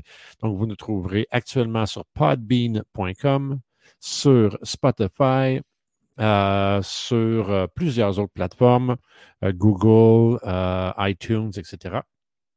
iHeartRadio. J'espère que vous allez aimer ça.